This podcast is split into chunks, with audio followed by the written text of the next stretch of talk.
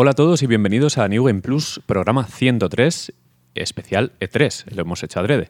Bueno, yo soy Pedro, estoy aquí con Paco. Hola, muy buenas. Y vamos a repasar en la medida de lo posible y con nuestras impresiones y opiniones, eh, pues todo lo que ha dado de sí esta feria tan descafeinada por los motivos evidentes de COVID y la ausencia de, entre otras, dos grandes como Sony o Electronic Arts. Sí, eh, es que es la segunda edición que hacemos, que hacen, iba a decir hacemos, como si yo fuese aquí, que hacen digital y, y no sé tú, pero yo este año era como que no era el E3, era como que era una serie de conferencias eh, de estas típicas que hacen a lo largo del año, lo que pasa es que se han juntado Sí, en sí, el sí. tiempo. Pero no, el, el hecho de que no sea presencial, como a mí como para que le, como que le quita mm, algo, y eso que yo no voy, o sea, que, no, que lo vemos desde, lo veo internet, igual sea digital o no, pero como que, no sé, a lo mejor también es el hecho de que no esté Sony Hombre, y cosas eh, así no, que y, le y quita... que, y que faltan las impresiones, porque al fin y al cabo en el E3 o tienes o, o gameplay público de, Mm. de juegos que están pues eh, puertas abiertas, por así decirlo, y luego las, las citas que- Claro. que, tienes con cada PR de cada compañía para que te dejen jugar un ratito a puerta cerrada y luego escribes. Y ha faltado todo eso. No- Claro, no, hemos tenido feedback de- del jugador. Claro, por eso digo que es como ser, es que es, es una serie de, de- de c- conferencias que están juntitas en el tiempo, pero que no es Hmm. Sí. un E3, es, es eso, es un montón de conferencias juntas y, y que, no sé, yo con las expectativas muy bajas y tampoco ha habido nada que digas, bueno, sí que ha habido un par de cosillas, Sí. pero, pero no ha sido un E3 especialmente grande. No, no, desde Mm, luego. No sé, yo he llegado a un punto que en, en la vida en los, que, en los juegos que más me emocionan podríamos decir que son los de Front Software, mm, lo que pueda anunciar Kojima y, y quizá el típico bombazo que pueda sacarte Sony, ¿no? Pues yo que sé, un Santa Mónica Sí, o un Naughty Dog. el pues minuto final de la confe de Sony o que incluso siempre- un GTA nuevo. ¿no? Una cosa así, pero el resto son como, oh, pues ok, no sé qué. Además este año ha habido un- una barbaridad de juegos del espacio. Y de Pero, shooters cooperativos, eh, Sí, sí, eh, anodinos. Sí, sí, sí. ha sido como te- que todo está hecho muy por el mismo patrón y hay muy poquitos, muy poquitos juegos eh, que destacan. Principalmente destacaría indies. Creo que ha, que ha habido mucho indie que, que habría Sí, que sí, apuntarse. sí. Pero el resto, no sé. Y también que ha pillado que estamos todavía en transición de generaciones, Mm. porque todos los juegos son cross-gen o casi todos. Y bueno, 2021 se queda bastante vacío, no hay apenas anuncios gordos. Hmm, Han, han rellenado un poquito los meses de octubre, noviembre. Sí, a ver, falta. Pero, con- o sea, no con. Hay cositas, hay cositas. sí. Nada enorme, pero hay cositas. Y falta, bueno, falta Sony y falta EA, que al final Mm. sí que son muy. Eh, de publishers muy principales, suelen Mm. sacar mucha cosa, sobre todo todas las entregas deportivas de EA, sus shooters, sus cosas. Y Sony, que supongo que algo tendrá reservado para final de año. Sí, creo que EA tiene un evento el 20 y algo de. 22 de, julio me suena, un, junio, un EA ¿no? Play de estos suyos. O sea, será la semana que viene tendrá un Sí, evento. sí, sí. No, Yo- ¿De junio o de julio? ah, es de julio. Eh, no lo sé. Ah, vale. eh, No lo sé. Es raro porque EA siempre era. EA, EA hace años que se salió del E3, que tenía el EA Play, pero se salió del E3 entre comillas, porque Sí. lo hacía la noche de antes de empezar Exacto, el E3, sí, sí, hacía su propia conferencia ahí a Y tenían su stand en el Sí, 3 para poder jugar, sí. Eh, Sony sí que es verdad que es el segundo año que se ha salido y, y bueno, vamos a ver cómo, cómo evoluciona cómo evoluciona todo. Ahora os contamos las principales conferencias. De hecho, la primera conferencia que empezó fue la del Summer Game Fest, que tampoco se puede considerar el E3.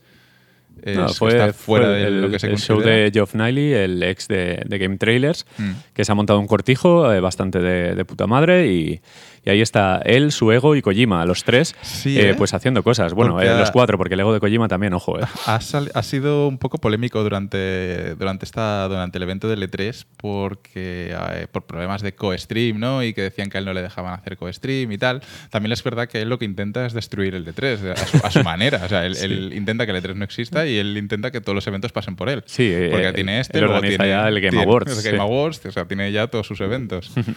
Y tiene una personalidad, pues eso, también grande. Sí, tiene, tiene un, tiene un tortazo eh, cuando lo ves sonreír a la cámara. Pero bueno, eh, tampoco lo conocemos más allá de esto. Sí. Bueno, Summer Game Fest. eh, una conferencia que, como resumen, pues empieza bien, morralla, morralla, y termina muy bien. Sí. Pero vamos, a, vamos juego por juego, al menos no juego por juego, porque nos tiraríamos tres horas, pero sí lo más destacable, que hay, hay algunas cositas, bueno, curiosas. Sí, empezó, empezó el primer juego que anunciaron fue el Tiny Tina Wonderlands, que es el personaje que venía de un DLC de Borderlands 2, que se llamaba Tina Chiquitina o algo así. sí, Tina, Tina Chiquitina, que es un DLC que se llamaba Asalt en la mazmorra del dragón. Yo Borderlands, Borderlands 2 lo he jugado, pero los DLCs no los he tocado. Entonces no conozco el personaje, pero sí que he leído que esta, este DLC trataba rollo una mazmorra de Dungeons and Dragons o una cosa así. Y es lo que han intentado portar a este nuevo juego, que sería un spin-off de Borderlands, el mismo universo más o menos dentro de Borderlands, pero más eh, no tan posapocalíptico, más fantasía, dragones, hadas y esas cosas. Eh, otra vez, eh, coop a cuatro jugadores, o sea, un poco la fórmula looter shooter, fórmula de Borderlands, pero esta vez en un entorno más de Sí, fantasía mira, medieval. Este, este no lo he visto porque creo, como dices, fue el primero en, en Sí. anunciarse. Justo volví a, volví a casa y lo pillé terminando el siguiente, que es el Metal Slug Tactics. Hmm. La, la famosa saga de, de Nazca, bueno, cuando SNK se hizo con ellos, pues ya de SNK, Sí. que ahora pues eh, ha vuelto en forma de chapa, ¿no? En forma de Es, juego es tipo curioso XCOM, ¿no? sí. que, que hayan resucitado esta franquicia de esta forma, porque hemos visto últimamente juegos clásicos de la época como si pudiera ser Street of, Streets of Rage o creo que va a salir ahora uno de las tortugas ninja rollo, el Teenage in, in Time, este, el Teenage Turtles sí. Time, eh, que reutilizan la fórmula de, de- de- de aquel, de aquel entonces. Y yo pensaba que iba, iba a ser un nuevo Metal Slug. Sí. Lo típico, no, no, con este nuevo lavado de cara tan visual que se hace ahora, pero no, es un XCOM totalmente, Sí. un, un XCOM con los cuatro personajes clásicos. Y no sé, una apuesta interesante. Bueno, Desde sí. luego, para darle y probarlo, seguro. A ver, Metal Slug eh, tiene mucho carisma para dar y regalar. Y eso que han estirado el chicle hasta el infinito. Creo que el Mm. Sí. último fue el 6 de Atomic Wave, Mm. de 2000 y pico. Pero eh, fuera de, de los. de- de gente ya mayor, adulta, de más de 30, que conocemos la saga, el resto de público es como. Ya. Metal Slug tampoco ha calado tanto. No sé, no sé. Bueno, no sé, porque es el típico. O sea, es el. Es, creo que Metal Slug, junto a lo mejor a Street Fighter 2, es, es el juego típico de arcades. Sí, puede el ser. que- El, juego que va, cada vez que alguien eh, consigue un recopilatorio de ROMs, Sí, eh, es hay un primero, Metal Slug. ¿no? sí, Es- como- Bueno, curioso. Mm. Veremos qué tal. Y bueno, Kojima. Madre mía. A ver, ¿qué pasó ahí? Salió Kojima, ¿no? Porque Geoff y Kojima son, son Y- colegas. ¿Y no metió una chapa? Yo, yo desconecté con No la sé- chapa. no sé ni sé- qué dijo, ¿eh? No, no, yo desconecté totalmente. Pero, pero luego nos sacó una cosa muy rara, sí. O sea, de lo más rocambolesco que se ha visto Además, en mucho tiempo bueno, en videojuegos. Se despidieron con un teatrillo y eh, eh, Kojima en inglés dijo, oh, Geoff, wait, one more thing. Así muy raro. Es un inglés perfecto. Sí, sí, que lo entiende perfecto, pero lo habla raro. Y presentó pues un tráiler de un supuesto DLC o versión completa llamado Death Stranding Director's Cut, correspondiente obviamente a Death Stranding, que, eh, a ver, la manera de presentarlo, por lo que se veía en ese tráiler, están jugando con nosotros, porque se vio Metal Gear Solid 1, un homenaje absoluto, música, escenario, el inicio de hecho de Metal Gear Solid 1, eh, los soldados, la perspectiva cuando se pone la cámara como de arriba, la caja, La caja se la puso, bueno, se la puso mal. sí, eh, el, el hueco este de ventilación con la ratilla. Eh, ¿Qué pasa aquí? Pero, O sea, pero, sin, pero para el que no lo haya visto, sin, sin, sin Solid Snake. En este caso era Claro, claro. Sam de, Sí, de Stranding Sam- protagonizando Sam esta escena. Sí, sí. O sea, me refiero, han cogido a un equipo de gente y los han estado, mm, o uno o varias personas, haciendo esa escena de recreando de Metal Gear con el, todo lo de Death Stranding adrede para este tráiler. O sea, es, como, es muy loco. Que, que- No entiendo, a ver, no entiendo a qué corresponde Director's Cut, porque es un juego dirigido, producido y diseñado por Kojima el primero. O sea, sí, nadie O sea, pone su nombre en algún sitio en el una, juego. una o dos veces. Una o dos veces. por, por cada 10 minutos.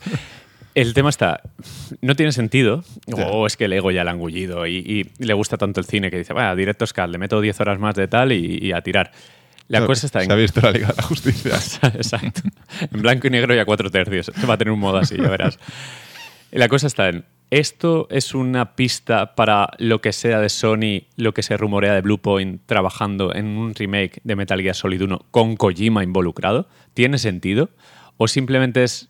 Bueno, es que no puede ser otra cosa. Pero- ¿Por qué Metal Gear Solid 1? Pero ¿podría estar Kojima involucrado en un remake de Metal Gear cuando la franquicia la tiene Konami?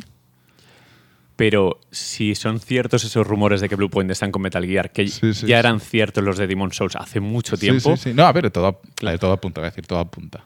No apunta a nada, ¿no? Pero, pero todos queremos. Todos cre- queremos todos queremos creer eso. Sí.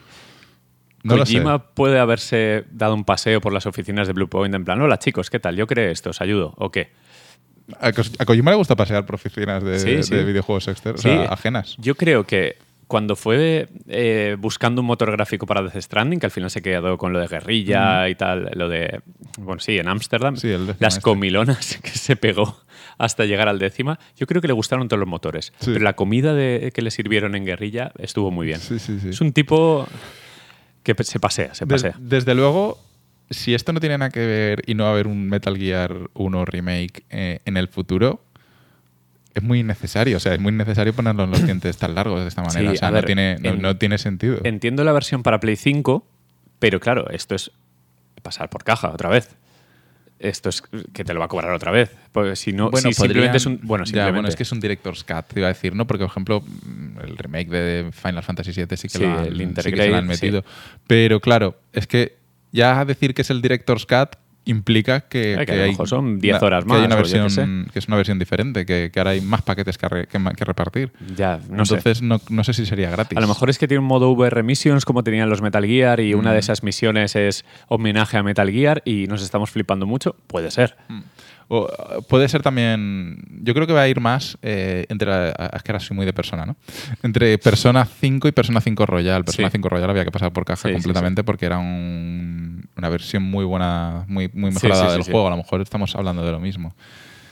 A ver, habrá que jugarlo. Es Kojima, es, es Kojima. A lo Hay que estar atentos porque la ausencia de Sony eh, nos hace sospechar todavía más, claro. No, no, Mm. no queda nada, nada claro el, el rumbo que puede tener Kojima con este Director's Cut. Mm. Bueno, eh, después de ahí la bajona absoluta. Buah, después porque- de aquí fue ya la palabrería. Sí. Fue A ver, el World Premiere. El... es que hubo mucho World Premiere, ¿eh? Es un poco que el significado de World Premiere ya se ha perdido. Es como cuando están todo el día en Twitter facha facha, pues World- que llamen World Premiere a algo da igual. Porque, es que porque da igual. World Premiere y te enseñaban una skin de Overwatch 2. O sea, es como World Premiere y te sacaban un DLC de, de algo con Stranger Things, que no nos acordamos ni qué No juego sé si era. era O sea, el, Smite o alguno de estos. es que eh, sí, bueno, mucho World Premiere, mucha exclusiva, pero vamos, que era mucha paja. Bueno, a ver, después de Kojima sa- salió otra persona cuyo ego es infinito, Ah, que bueno, es también. Jeff Goldblum, el famoso eh, actor de Jurassic Park, entre otras, presentando Jurassic World Evolution 2, el, el juego de estrategia que está muy bien, está realmente bien. Y bueno, para todos los amantes de, de Jurassic Park, pues es un regalo caído del cielo. Bastante previsible porque funcionó muy bien el primero. Sí. Y bueno, cuenta con las voces de Jeff Goldblum y, y Bryce Dallas Howard. que es la, la chica. Sí, sí, exacto. Que es bueno, eh, casting oficial y todo licenciadísimo Lo, y genial. lo único que me sorprende de esta entrega es que salió hace muy poquito la anterior, que no Sí. tiene tanto tiempo, tendrá dos años, no, no, no puede tener mucho más. Y el modelo de negocio de Frontier eh, suele ser más eh, expansiones y DLCs a saco que sacar entregas. Eh, Sí, pero me ha sorprendido que saquen un 2. entiendo, entiendo que querrá tener fuerza el juego de cara al estreno de la nueva de Jurassic World, no sé. Es verdad que una tercera, ¿no? Sí, sí, sí. Mm. Supongo que vendrá por ahí la cosa. Bueno, este sale a finales de 2021. Ujú. Eh, el resto que hemos dicho, bueno, el, el XCOM este de Metal Slug no, No- lo- sabemos. no lo y lo de. Death Stranding, pues Eso sabe sí Dios. eso no lo sabe nadie. Sabe Dios. que, que- Bueno, luego eh, continuaron con eh, Two Point Campus, que es eh, la versión de campus universitario de Two Point Hospital. Muy bien. Muy bien, porque son juegos muy simpáticos, muy agradables de jugar. Yo me he divertido mucho jugando a Two Point Hospital. Mm. Es un digno heredero y sucesor de, ¿Them Hospital? Them Hospital, sí. Y eh, pues eh, encantador. Un, un anuncio muy bien, que, que todos, nadie se ha Sí. enfadado con esto. Exacto. Para 2022. Bueno, 2022 va a ser Sí. el año. Todo, Yo creo- todo lo que hablemos va a ser o finales de este Sí, año o principios exacto. del año. Bueno, 2022. hablo. Destacaremos los que salen este año porque son minoría y para Mm. preparar a, a los jugadores. Luego un juego que a mí me sorprendió y que ni siquiera esperaba, no, me- lo había borrado de mi memoria, y es Salt and Sacrifice, que es la segunda parte o la secuela de Salt and Sanctuary, que es un juego que salió cuando jugábamos a la Vita. O sea, yo me acuerdo Sí, que sí, lo jugué en la cierto, Vita. cierto. Y es una especie de Souls 2D. eh, Souls 2D muy Metroidvania también. eh, así como Hollow Knight hizo mucho ruido y, mucha gente lo ha jugado, diría que eh, Saltan Sanctuary eh, es, el mismo género que, que Hollow Knight y también un juego muy, muy respetable y muy decente. Eh, yo me gustó muchísimo y esta segunda parte, pues el me imagino tráiler que me muy bien, ¿eh? el tráiler Mm. muy bonito. Además, ha- había como más profundidad en cuanto al escenario, que no era Mm. solo un 2D eh, no Mm. horizontal, sino que te Sí, parecía además que, que, tenía... eh, tienen un estilo muy identificable. Enseguida Hmm. se, se supo que era la- como la continuación, porque tienen un estilo 2D muy marcado. Bien. Eh, luego seguimos con más indies, que salió Fab- Sable. Es un juego que seguro que más igual lo habéis visto ya, lleva bastante tiempo anunciado y por fin va a salir este 23 de septiembre. Es que no sé muy bien cómo describir este juego. Para mí es un... A mí me recuerda a los cómics de Tintín. No sé por qué. Yo lo veo y digo, Tintín. No tiene sentido, pero es, eh, vas ahí- es un, un juego así como de exploración y aventura. De, Sí. Lo comparan un poquito también con Zelda, eh, en el sentido de recorrer el mundo. Eh, no sé muy bien cuál es el, el estilo de gameplay exactamente, pero bueno, desde Sí, luego por la vista entra. un poco rollo Star Wars en el desierto, Tatooine, algo así. Un poco Tatooine. mm. Pero con un estilo, lo que dices, un cómic eh, como, te diría hasta francés, Sí, no sí, sé, sí. con un estilo de Yo creo- dibujo muy supongo- europeo. Supongo que por eso me recuerda a Tintín. Sí. bueno, quien quiera saber más, porque es difícil de escribir este juego, se llama Sable. Sable. Y poned Sable Game, porque si no si vais no, a tener muchos muchas sables espadas. en Google. bueno, Solar Ash, que es otro, otro indie, este es bastante más conocido porque es del creador de, del Hyper Light Drifter, que es, es un Machine. Sí, que es un señor juego Ujú. y, y que salió en todas las plataformas en su día, incluso en Vita, diría yo, si no me equivoco. Creo que sí. Bueno, en Switch seguro, porque lo jugué ahí. Y, a ver, este juego artísticamente bien, porque no se le puede reprochar nada, pero me da un poco igual cuando lo veo. Es como, no me motiva como otros indies que se han presentado. Le falta algo. Y eso que este gameplay estaba interesante porque luchaba contra una especie de gusano cien pies gigante volador y lo mataba rollo eh, Shadow of the Colossus. sí. O sea, como puntos débiles que tenía que enlazar uno detrás de otro hasta tener el punto débil principal, que ya clavaba la espada o lo que fuera y, y lo derribaba. Sí, no se ha visto mucho, no sé si será todo tipo Shadow of the Colossus o si será... ¿Será un boss rush o- o, no- o tendrá Sí. bosses y además enemigos pequeños. No sé, no han enseñado demasiado, pero bueno. A ver, el Hyper Light Drifter estuvo bien, estuvo muy bien, de hecho. Habría que, por menos, seguirle la pista hasta que Sí, salga y a ver cómo evoluciona el juego. Bueno, eh, este te lo dejo a ti, el penúltimo que vamos a nombrar del Mm. Summer Games. Eh, Lost Ark es un juego que, que ha salido en. Bueno, ha salido. en- ya lleva mucho tiempo en Asia. Bueno, mucho tiempo, no sé cuánto tiempo lleva en Asia, eh, sobre todo en Corea, eh, es bastante popular. Creo que también está incluso en Rusia, pero en Europa todavía no había salido y Amazon Games lo va a traer este 21 de octubre. Es un juego tipo Diablo, es una acción RPG, pero tiene bastante buena pinta. eh, además, va a ser free to play, eh, por lo que no cuesta nada darle una oportunidad.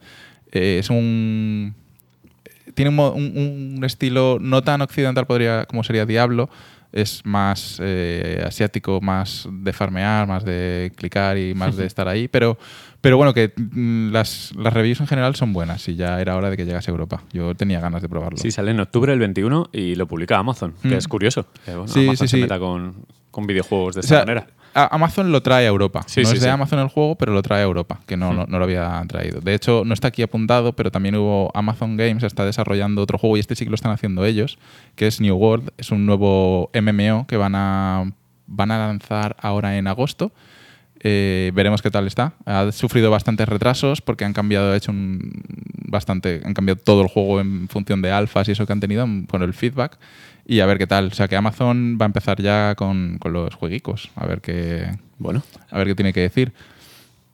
Y bueno, ya el último, ¿no? El, el último, el que se rumoreaba, el que estábamos Sí. todos esperando. a ver, tampoco es muy sutil el, el No, tipo no este de Geoff, no fue sutil. porque la foto esa que sacó, que tapó todo lo de Summer y dejó lo último, la E y la R, con la cara de Panoli, una foto súper innecesaria, Sí.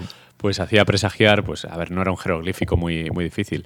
El señor Elden Ring, el nuevo juego de From Software, de Hidetaka Miyazaki, y en este caso colaborando, escribiendo, eh, George R.R. Martin, Sí, sí, el, sí. el tipo de Juego de Tronos, que bueno, es, es todo un acontecimiento para gamers y para lectores, que estos dos titanes pues se junten para hacer un Souls, porque al final From Software no sabe hacer otro juego.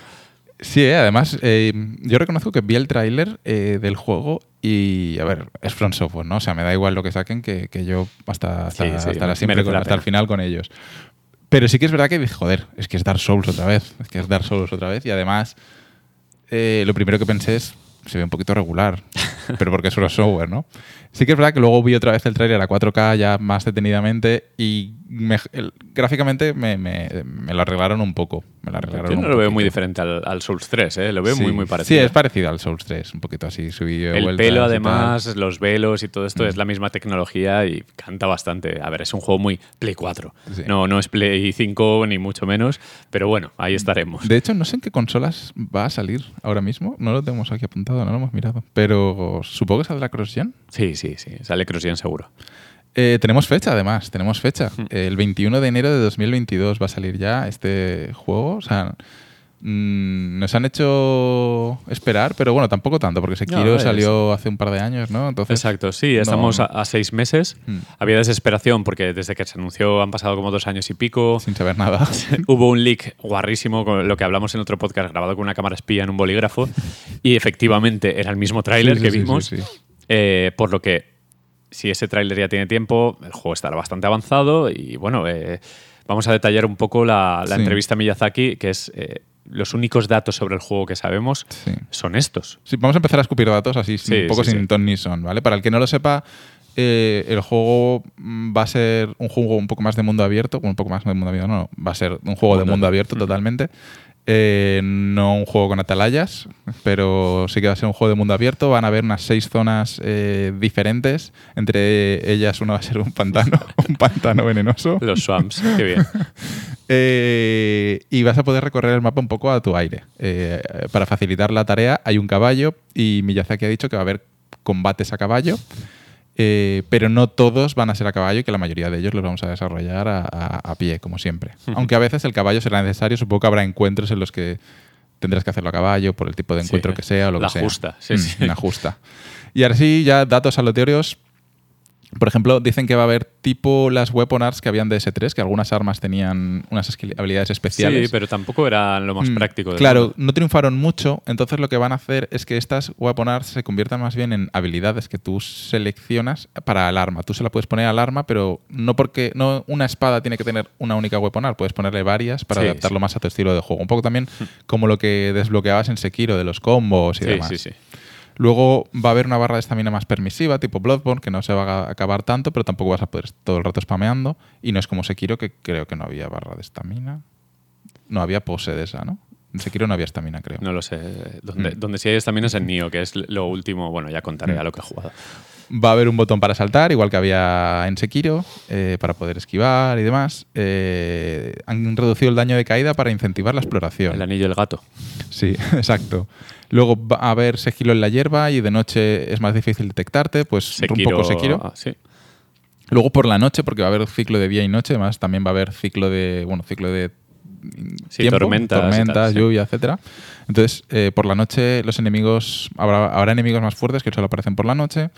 Eh, mapa abierto, con bosses en orden aleatorio. Eh, va a haber una cosa que son unos espíritus enemigos que una vez los desbloquees, no se sabe muy bien cómo, vas a poder invocarlos eh, como compañeros de, de viaje, van a pelear contigo. Curioso. Entonces se ve, por ejemplo, en el tráiler uno que lleva una especie de pájaro o búho que te acompaña y va pegando y va encordeando. Muy bien. O sea, que bien. Eh, dificultad más similar a los Dark Souls que a Sekiro, o sea Me- que vas a poder vas a poder matar a los, a los bosses a base de fuerza bruta, Sí, sí, más que en no Sekiro que solo podías hacerlo a base de tu habilidad mecánica y si no sabías jugar, pues no sabías jugar. Va a haber mapa, Ay, mira. por primera eh, vez va a haber, nuevo, un, sí, va a haber sí. un mapa, pero ese mapa no va a estar siempre disponible porque van a meter unas cosas, una especie de mazmorras que cuando te metas las mazmorras no habrá mapa. Entiendo que el mapa mundi para saber a qué zona vas y luego Mm. dentro de la zona a lo mejor ya no, no hay Exacto, mapa. algo así. Va a haber un hub, por, ci- por cierto, que se podrá desbloquear en cierto momento del juego y el, desde el que moverte a las seis zonas. Supongo que será una especie de teleport Sí, una vez ya vayas rápido. bastante avanzado. Eh, y van a, pero van a recompensar mucho la exploración. Para, porque en el mapa se marcarán objetivos principales, pero como que la mitad de los jefes van a ser opcionales y so- esos no se marcarán en el mapa. Tienes que descubrirlos tú a base de exploración. Entonces conseguirás ítems poderosos eh, explorando, que si NPCs para desbloquear eh, misiones secundarias, historia, Ah, mola, lore, mola. etcétera. Eh, un multiplayer más accesibles que no va a requerir de ítems o va, o va a ser De más dejar- permisivo. Dejar ¿no? una marca en el suelo. Sí, que- o por ejemplo antes tenías que consumir que si ascuas o humanidad, Sí, sí, sí, eh, van a intentar no, no que no sea que no tengas un uso limitado, que si necesitas invocar muchas veces que Me puedas invocar bien. todas las que quieras, que no tengas que estar farmeando humanidades.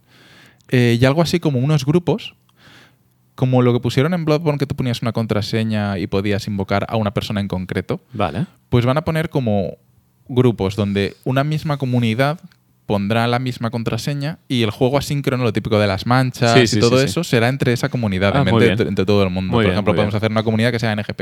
Y Vale. si todo el mundo juega dentro de eso, pues nos vemos entre nosotros. Está muy bien eso. Para el tema del asíncrono. este Sí, para tener ve. más control sobre qué Mm. gente hay ahí, para ayudarte o lo que sea.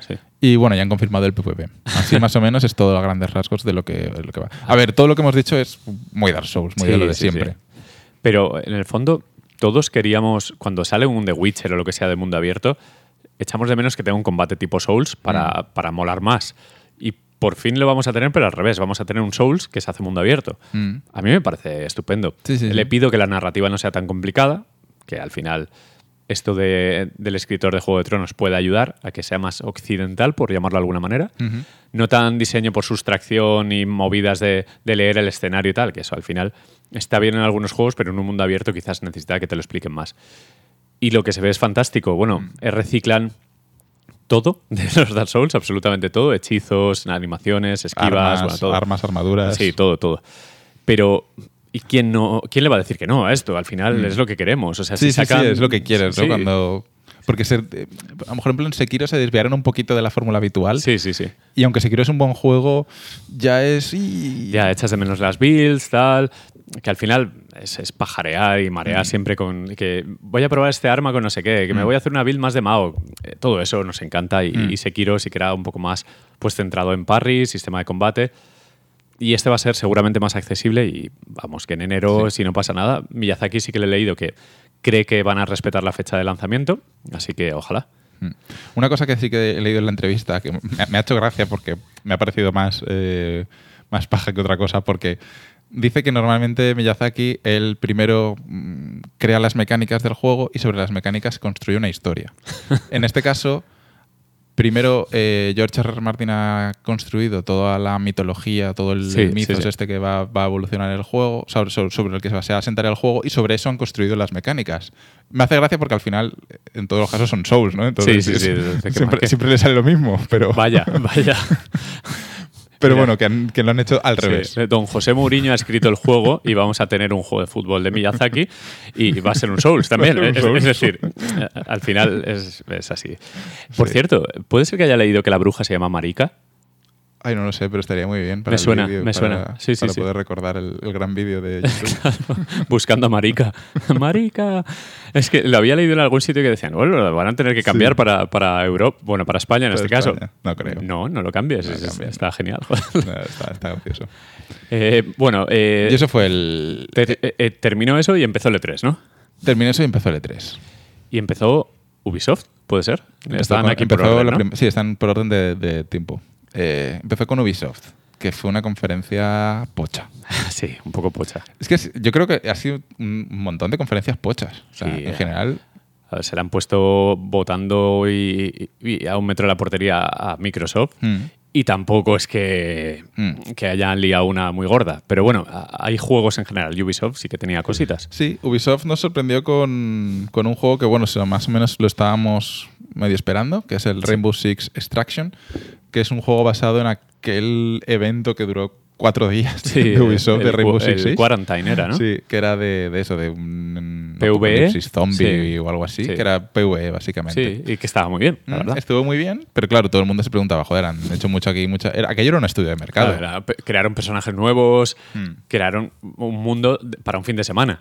Fue un poco raro. Al final aquí lo que es este Rainbow Six Extraction es un Left 4 Dead, pero en vez de ser tan alocado y frenético como podría ser Left 4 Dead, es mucho más táctico, o intenta serlo. Intenta, Sí, serlo. sí, sí. intenta coger esa esencia que tiene Rainbow Six Siege, o como el Sí, Siege, el Siege.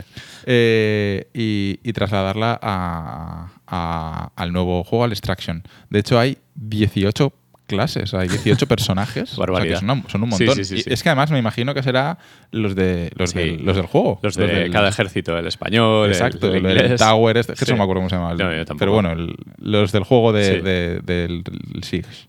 Y eso, cada uno tendrá sus armas, sus gadgets, sus habilidades y tal. Y además es cooperativo a tres personas, no a cuatro, que me, me, me sorprendió.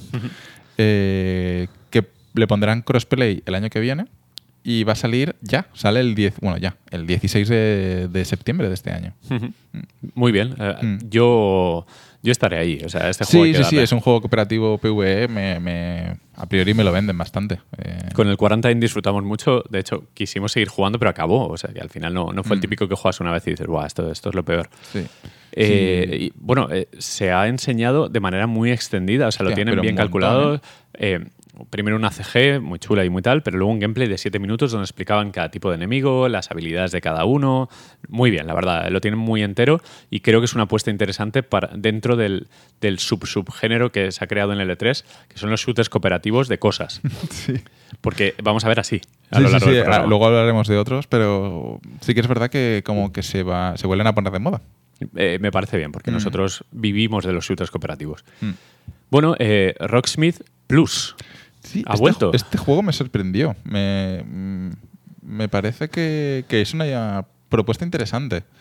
Eh, Hmm. Vuelve en forma de suscripción. Es un juego que, que va suponiendo que costará una suscripción. El juego será gratis, pero costará una suscripción.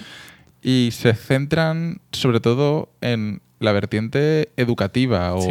o de aprendizaje eh, para cualquiera persona, desde que no sepa tocar hasta mm, ir mejorando tus propios, Hmm. tus propios conocimientos. Creo que es un deseo, una necesidad que todos hemos tenido alguna vez, aprender a tocar la guitarra.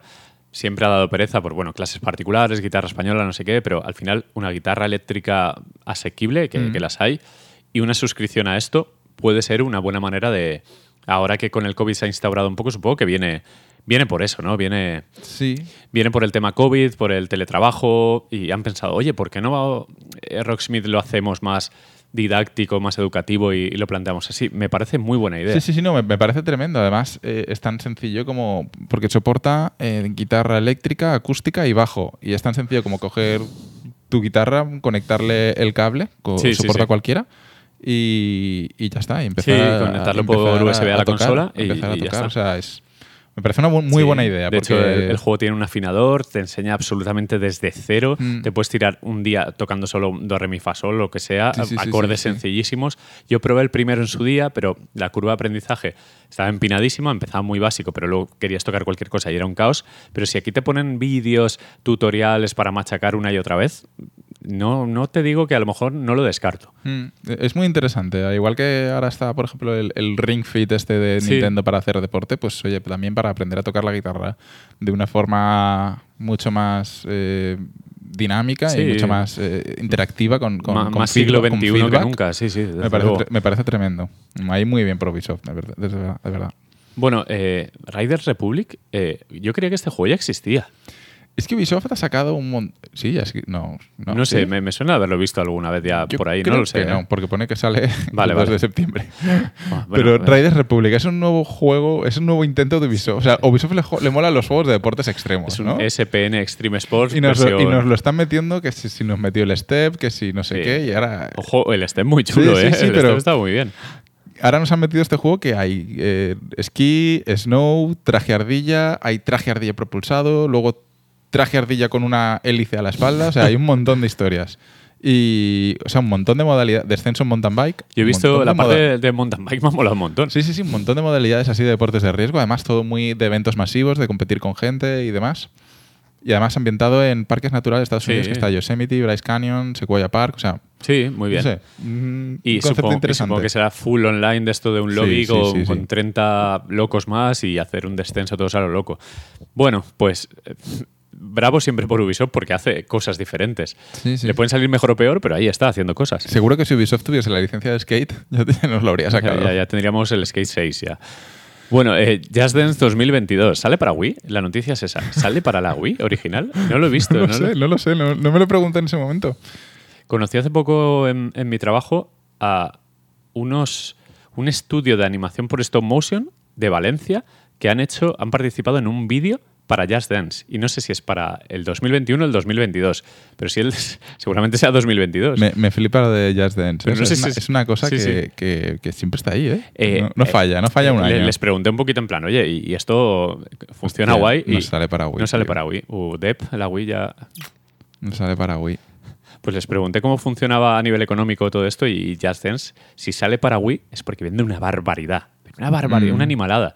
Me dijeron que Ubisoft son buenos clientes, o sea que el dinero infinito que genera Just Dance más el que tiene Ubisoft, Mm. win-win. Bueno, a quien le mole, pues ya sabe, nuevas canciones de 2021 eh, para, para un juego familiar, muy entretenido, entiendo, y al que nunca podré jugar bien porque soy una especie de, de palo de fregona. Porque la parte de Just Dance es lo que. si solo fuese Just, pues Sí, estar eh, solo ahí. Existir. sí. estaría más fácil.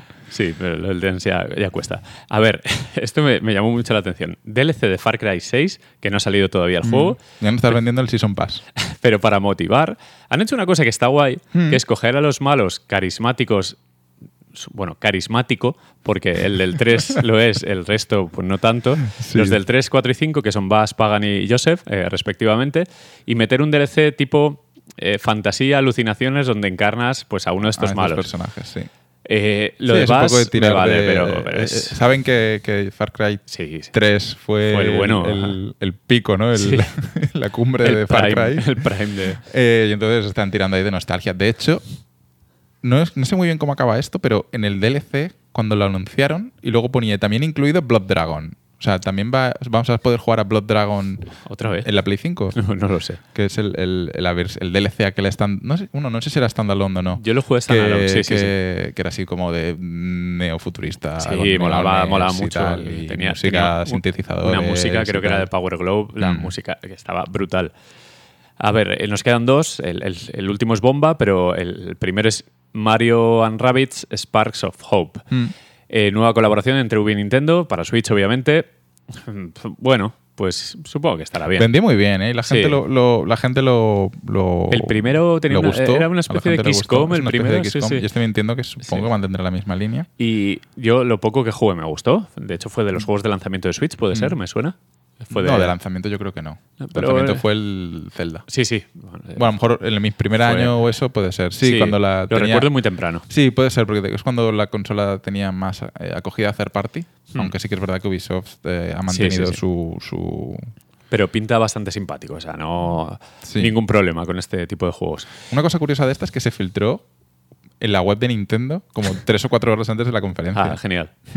Bueno, la propia web de Nintendo. y el último, eh, bastante sorprendente, ¿De aunque ya lo sabíamos. ¿Sí? Sí, ¿Lo se, sabíamos? se sabía que estaban haciendo esto y Star Wars, Ah, vale, no me acordaba yo de esto. eh, Avatar Frontiers of Pandora, un juego basado en el universo de Avatar de James Cameron, hecho por Massive, eh, la gente encargada de The Division, y que tiene una pinta Hostia, fantástica. de verdad que visualmente me pareció increíble. Si eso es cómo se va a ver, ojito, ¿eh? Entiendo que solo va a ser para consolas de actual generación, Play 5 y Series X. Eh, Massive son los encargados del Snowdrop, este del motor de Division, que era una bestia en su día. Son buenos Mm. haciendo lo, lo que, lo que hacen. Y todos los ojos puestos en este juego. Aunque no me fascine el universo de Avatar, es decir, No, a mí tampoco. pero yo qué sé. A ver, va, a que- ser, va a ser un juego de mundo abierto. Sí, hay que eh, seguirle sin la pista. eh, y supongo que, que esto quiere decir que las películas de Avatar van a empezar a salir ya, ¿no? Porque esto que imagino que querrán aprovechar Sí. el tirón. Ha- Había, James Cameron había eh, rodado tres a la vez, ¿no?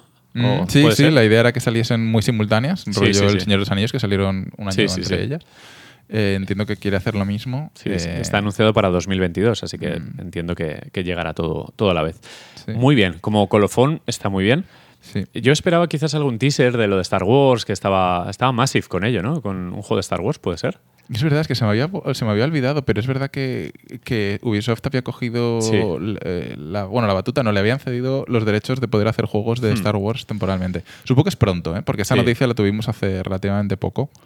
Entonces supongo que es pronto para enseñar nada. Sí, pero bueno, supongo que si esto sale en 2022 es que ya están a la Mm. vez con, con otro juego. Yo creo que la gran ausencia. eh, Bueno, Splinter el- Cell. Sí, bueno, Splinter Cell, que. Bueno, pero es que ese ni siquiera se ha Ya. anunciado. Pero por ejemplo, el Beyond Good and Evil 2 Sí, bueno, es lleva verdad. es- tres o cuatro años anunciado y no hemos vuelto a saber Ni nada me de él. acordaba, pobre, pobre juego. Mm. Y también eché de menos eh, un Ghost Recon nuevo, que Mm. bueno, aunque Bueno, siguen salió- sacando contenido para, para el último que no me acuerdo cómo se llama, Breakpoint o Break, sí, era Breakpoint o algo así. Sí, no algo sé. así. Algo así. Eh, de lo de Avatar me gusta que se recupere dentro de lo mm, medianamente posible y con calidad lo de juegos de películas. Es, Sí. una cosa que se ha perdido y que en los 90, Sí, principios sí, de los 2000, no había películas sin su juego y, oye... Estoy eh, acordando justo del programa de All Game Plus que hice de, de juegos de 16 bits eh, basados en películas y me salieron como 30 y pico. No, no, es que antes no había películas sin su juego. O sea, ¿en qué cabeza cabía eso? Sí, o sea, Disney sacaba la peli, pero tú querías el juego. Claro. Al final era Aladdin, Rey León y demás. Pero claro, ¿cuántas veces has salido del cine de ver una película de Star Wars y dices, joder, pues quiero irme a casa a jugar a un juego de Star Wars? ¿Y qué tienes? El Battlefront de mierda. a ver, tienes también el Fallen Order, que está muy bien. Bueno, a mí no me... no me- Ha salido una versión para Play 5. Sí, sí, sí, sí. Para la nueva generación, no sé. Eh, bueno, eh, Ubisoft acabó ahí, luego pusieron un reel de muchas cosas, lo típico que salen Mm. gameplays larguísimos que no le interesan a nadie. Acabó y la siguiente fue Devolver. Devolver con su mm, conferencia Max Pass Plus. Devolver siendo Sí. Devolver. Bueno, Además ca- es- cada año se ríen de, de algo tópico de la industria, pero ellos se han convertido en lo mismo. Lo que pasa es que todavía no se han dado cuenta. Pero al final Devolver, ya poco indie tiene Devolver. Sí, no, pero ahora Eso el- son- el- son el- graciosos. el eslogan de la conferencia era el monetización as, ser- as a service. Porque, claro, como todas las compañías, que si Ubisoft, que si EA, que si Ga- Game Pass de Sí, sí, Microsoft, todos o sea, todos tienen su, tarifa plana, su- su Netflix. su- eh, pues entonces ellos también el monetización a service. o sea, ganar pasta y ganar Pero- dinero como servicio. Sí, pero realmente no tienen, no tienen ningún servicio de esos, ¿no?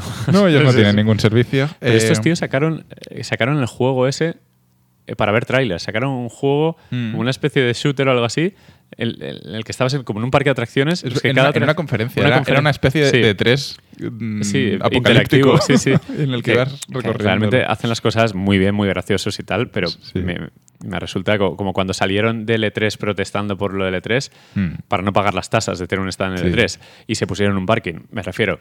Eh, sí, Sí, ya son- sabes, gamberros, pero... Son los gamberros de. Es, es el señor Vance vestido de. de- Sí, sí, sí.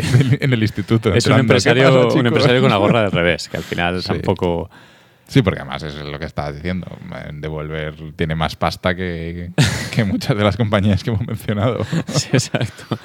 Bueno, eh, Shadow Warrior 3, eh, cosa que es bastante esperable, Mm. sale este año. Sí. pues, y Es los, vosotros, Shadow eh, el, el nuevo estaba muy bien, el, Mm. el actual, bien, todo bien. Mm. Eh, y empezamos con cosas nuevas. Sí. Eh, Trek Toyomi, Trek to Yomi. Es un juego de samuráis 2D, o sea, de scroll horizontal, en blanco y negro. en blanco y negro, así rollo Kurosawa, que tiene muy buena pinta. ¿eh? Es como si Sí, fuese sí. Un, un Ghost of Tsushima, pero, pero 2D. Eh, desde luego, Muy bien, muy bien. tiene una. Lo que es la ambientación y, y- y la estética y tal, muy, muy bien, muy chula. Muy Hmm. entra por el ojo que, que flipas. Eh, Otra cosa, ya veremos cómo está el juego y tal, pero desde luego, mm, a priori, es de estos juegos que, que dices, joder, eh, me molaría probarlo ya. Sí, sí, sí, desde luego. Luego Phantom Abyss, Mm. que me llamó mucho la atención porque es una especie de competitivo por eh, encontrar el tesoro en, en mazmorras con trampas de todo tipo, como Sí. Fall Guys, que la comparación está muy bien traída. Sale ya, sale el 22 de junio. O sea, la semana que viene. Sí, y la verdad es que, bueno, en primera persona, con el resto de rivales con estética más o menos realista y tal, no, no son muñecos. Sí. Y Yo creo- está bien. eh, Yo lo compararía con, con un... tem- ¿Era el Temple Run? ¿Se llamaba Temple Run? Aquel que era de los móviles, que era estos que Sí. iban corriendo y ibas cogiendo monedas, que Sí, corren sí, automático tú solo que- tienes que hacer izquierda, derecha, saltar. y Sí, sí, sí, creo que Pues sí. a mí me recuerda una especie de eso, Temple Guy con eh, Fa- Fall Guys. Es Sí, una pero de- en 3D y, Y además ahí todos masivamente a por el tesoro entre todos. Sí, a lo loco para coger pues eh, la, la estatuilla, lo que sea. Me gustó, me gustó mucho. Y, y este siguiente, que es el Wizard with a Gun, El título me encanta, o sea, el título me, o sea, me parece increíble, Wizard Gun. y es que es literalmente un mago con una pistola. sí, además Wizard with a, Wizard with a, es como muy... Sí, el sí, juego de palabras está muy gracioso. Es- Eh, es- es Don't Starve, el, el- Sí. este, el survival simpático en, en 2D, pero con magos con pistolas. Sí, es un Don't Starve co-op, eh, survival, eh, un poquito más RPG, porque creo Hmm. que hay ítems y cosas así. Y supongo que también habrá construcción de, de base o algo así, Sí. escenarios. No sé, tiene una pinta interesante. Y con cooperativo, por lo que sí. siempre, siempre, Siempre para adentro. Este sí que me gustó muchísimo, que se llama Death's Door, o Sí. sea, la- las puertas de, de la muerte. Eh, en perspectiva como isométrica, un, un diseño artístico muy cuidado, muy particular y con una pinta muy buena en cuanto a la acción. Parecía muy ágil, pero también con ese peso otra vez de los Souls, de parecer complicado, de tener que dominar. Y este sale este año también. Sí, sale, el mes que viene. o sea sale en julio. se- podremos echar El- el, el 20 de julio Sí, y- y yo, eh, de el Wizard Gezagan y el Death Door, eh, Sí. yo los he metido ya en la wishlist de Steam porque quiero no, no perderlos de vista. Y el Trek To Yomi este también. Sí. Bueno, Inscription, eh, pero más que inscripción, cosas crípticas, porque tiene la, la Y, Y. ¿eh? Eh, juego de cartas roguelike con una estética súper chula y no solo es cartas y ya está, sino Mm. que tiene como una especie de minijuegos o algo así. Sí, es que el deck builder roguelike ahí con Sí. unas historias, tiene unas muchas animaciones de por Sí, sí, medio.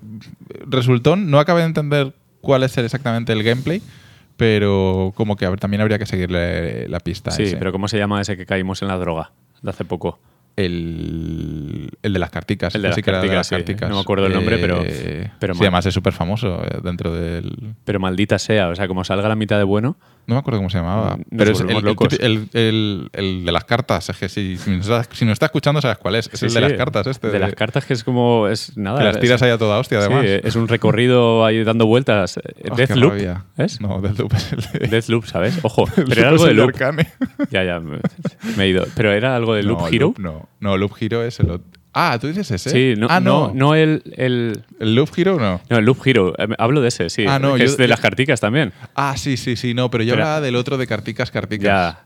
El de las carticas, carticas. que jugamos hace unos sí, meses. sí, bo- otra, otra maldita subiendo así como una especie de torre. Que ha salido en el, en- en el Humble mensual este, ha salido, lo han metido, no, en PlayStation Now lo han puesto ahora.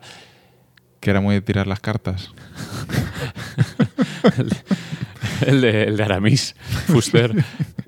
Bueno, no me acuerdo. da igual, pero yo me refería a Loop Hero Ah, vale, como, vale. como juego que dices, bueno, ¿qué mierda es eso? Y al final acabas Sí, eh, vale. Sí, sí, que politoxicómano. seguramente que se parezca más a Loop Hero que, a- que al que el otro que estamos diciendo y no sabemos que, cómo se que llama. antes de que acabe el podcast lo, lo encontraremos, ¿vale? Vale. Como promesa. Vale, lo Vale. intentaremos. Y por último, eh, Demon Throttle, que es para Switch. Y yo por la... Bueno, eh, la presentación mola mucho porque parece un filtro más que CRT, incluso un VHS tocado. Sí. Está, está muy gracioso eh, eh, artísticamente y es un juego tipo Gunsmoke, eh, Mercs y estos de Capcom, de shooter desde arriba, con, con un personaje moviéndose con el scroll. Bueno, Eh, sí, no sé. No, no me llamó especialmente la atención. es exclusivo de Switch a todo sí, esto. sí, sí, sí, eso sí. Eh, no me llamó especialmente la atención, eh, pero bueno. eh, Bueno, otro hay, un, juego exclusivo de Switch. a ver, un de- Devolver de tiene una cosa y es que elige muy bien. Mm, Y, todo proyecto que más o menos destaca, viene el señor Devolver con la gorra hacia atrás y le dice, hey chicos, tengo aquí un maletín de cositas.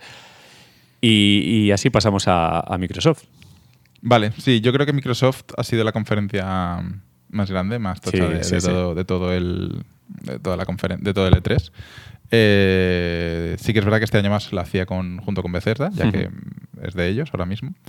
Eh, se llamaba Xbox and Bethesda Game Showcase, eh, lo que quiere decir que los tienen todavía como una entidad independiente, en cierta manera, Sí. supongo.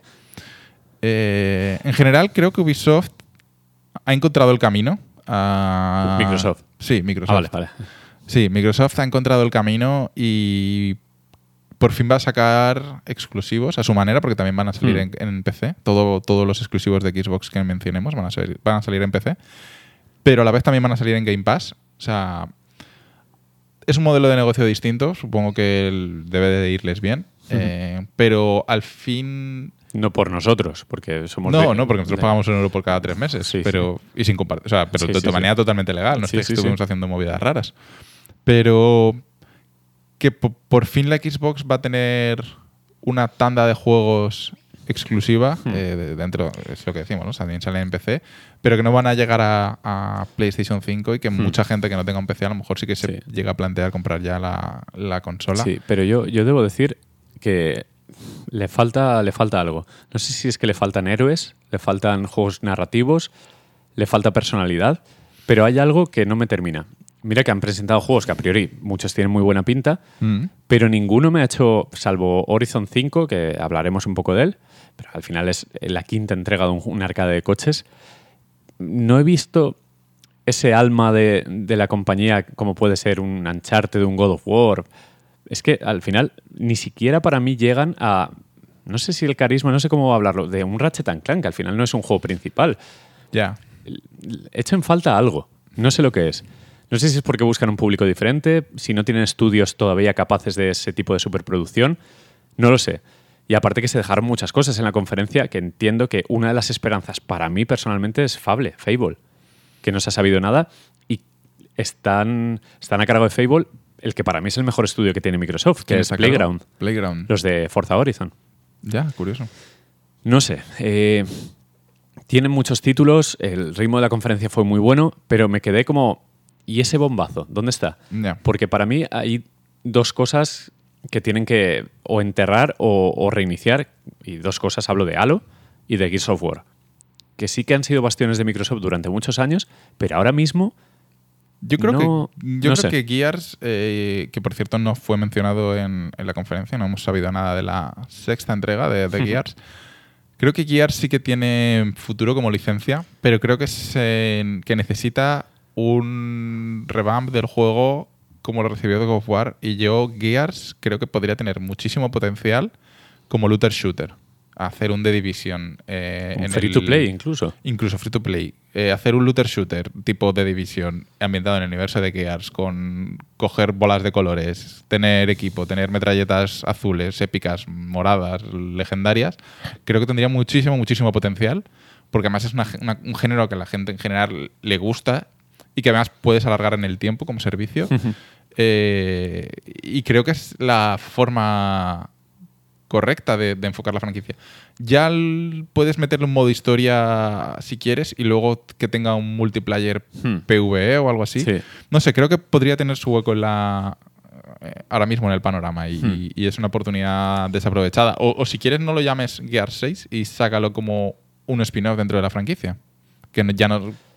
Sí, o sea, o- acaba la historia con sí. Gear 6 si quieres ya acabarla. Y, Porque y luego, y luego sacas Gears of War a secas. Y sacas un, un- looter shooter, es que le vendría al pelo. O sea, es que Sí, lo tienes todo. No sé, a ver, por, por- voy a decir una idiotez, pero creo que, que estamos un poco como que eh, Sony es Marvel y, y Microsoft es DC en cuanto a juegos. Los veo como muchos shooter, muy oscuros. No sé, que, que- que les falta algo. No sé si ese toque familiar, ese toque épico. Creo que les falta todavía algo para que realmente eh, entre por los ojos. Mm. Y, y mira que hay juegos muy buenos. Y creo que el Forza Horizon 5, para mí, es el referente ahora mismo del catálogo de Microsoft, fíjate. O sea, veo el Halo Infinite este, que ha tenido problemas por todas partes. Ya, ya ha habido memes suficientes y no, no vamos a, a hurgar en eso. Eh, no le veo. No le veo levantar pasiones a nivel de, de un teaser mierdoso de, de un The Last of Us o de lo que sea. Sí, yo creo que, que al final eh, la estrategia es diferente a la de Sony. Creo que Sony apuesta más por los juegos single player narrativos. Sí. eh, narrativos a su manera, cada Sí, sí. uno eh, más o menos narrativos. Estoy de acuerdo, sí. Y Microsoft apuesta más por los juegos Como servicio, multijugadores. cooperativos, quizá no tan de altísimo presupuesto, porque a lo mejor los de Microsoft son AAA y, y los de Sony son SS Plus en presupuesto, eh, porque estoy seguro que un The Last of Us tiene más presupuesto que, que el Halo Infinite. O sea, No lo sé, no tengo ni idea. Pero ah, lo ves desde lejos y parece. sí, debería, o sea, no sé. Si- y si tiene el mismo presupuesto, pues que el Halo se lo haga mirar. Yo qué sé. Sí. Pero no Eh, sé, con, con Bungie, eh, Halo 3, por ejemplo, yo que venía de jugar a la Play 3, y yo con el Halo 3 me volví loco. O sea, me, Mm. me encantó, me pareció una pasada y, y pese a ser muy americano y tal, tenía mucha personalidad y, y es un juego muy redondo, muy perfecto. Y no he vuelto a ver eso tampoco en Halo. También lo que pasa con, con- con las franquicias de Microsoft es que tanto Gears como Halo lo llevan estudios que, Ah, no, las luego, sí. que no las empezaron. 343 y ¿cómo se llaman los otros? ¿Coalition? ¿era? Collis- Sí. Collision, de Coalition, sí. Eh, claro, ¿qué pasaría si ahora The Last of Us lo hace. Ya se lo lleva Ben de Studios. Exacto. Sí, ¿no? que que lo iban a hacer. Claro, entonces es como. No sé, ya no es su producto y ya no tienen a lo mejor la Mm. visión inicial del juego, yo qué sé. No, Sí. no- No sé. A lo mejor, ya te digo que a lo mejor no es, un- es una estupidez eh, Marvel DC, pero es que el- no veo, no veo ese brillo todavía en Microsoft. Mm. Y eso que esta conferencia, a nivel de ritmo, como otras anteriores que habían hecho, ha estado muy bien. Han enseñado muchos juegos y hay cosas muy bien. También es cierto que todo lo principal gordo que tenían no han enseñado nada. Ya. Sí, empezando por Starfield, ¿no? Que es el Sí. primer juego que vimos durante la presentación. Y digo vimos porque Bueno, vimos un sí. tráiler CG. De dos pero- minutos pelados. Pero no sabemos nada absolutamente más del juego. A ver, esperanzador como poco. Mm. Sale el 11 de noviembre del 22, 11-11-22, una fecha muy, muy bonita. Exclusivo de PC y Xbox, que este sí, que hablábamos hace unos episodios de que harán, harán exclusivo alguna tal. Starfield tenía sentido porque es una nueva IP, no daña tanto como si sacas el, el Elder Scrolls Sí. nuevo. Yo creo que esto da a entender que Elder Scrolls Es- es muy va a sea- mantenerse Sí, sí. en todas las consolas. No, no dijeron nada tampoco de Elder Scrolls.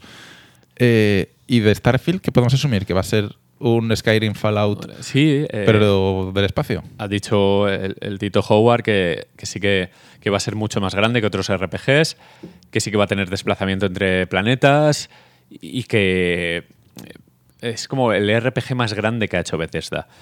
A mí me gusta mucho el arte, por ejemplo. El cartel me parece precioso, dibujado a mano, un poco como los cómics de los 60, del espacio y tal, muy chulo. Y yo voy a estar ahí como un loco, porque a mí la temática me flipa. Claro. Ahora que dices, eh, claro, es que esto me choca.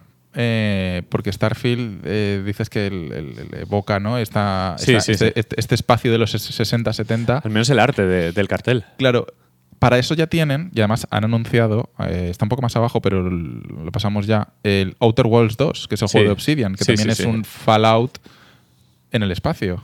Sí, pero es más. A ver, el primero yo lo jugué hace poco, bueno, hace poco, hace, uns- hace un año o así, y, y me gustó, pero es un juego muy pequeñito, es un juego que Sí. en 20 horas te lo acabas y parece un- de este tipo de Sí, juegos pero se entiendo queda que muy pequeño. Starfield va a ser un proyecto muy grande, mastodóntico, inabarcable. Claro. Más no Star Citizen, porque no creo que sea multi, será single player seguramente, Mm.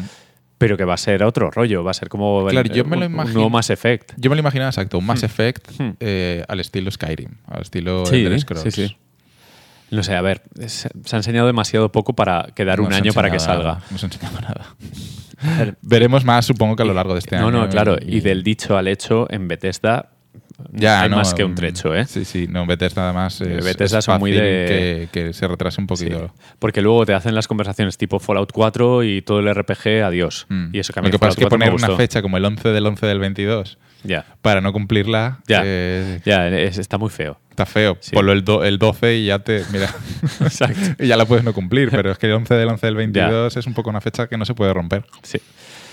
Bueno, eh, después de Starfield vino Stalker 2 Heart of Chernobyl, eh, de los mismos de GSC Game World, que son los creadores del original, que quebraron en su día o desapareció como estudio cuando estaban haciendo Stalker 2, pero han revivido y siguen con Stalker 2. Supongo que han recibido financiación porque va a ser exclusivo de Xbox y PC.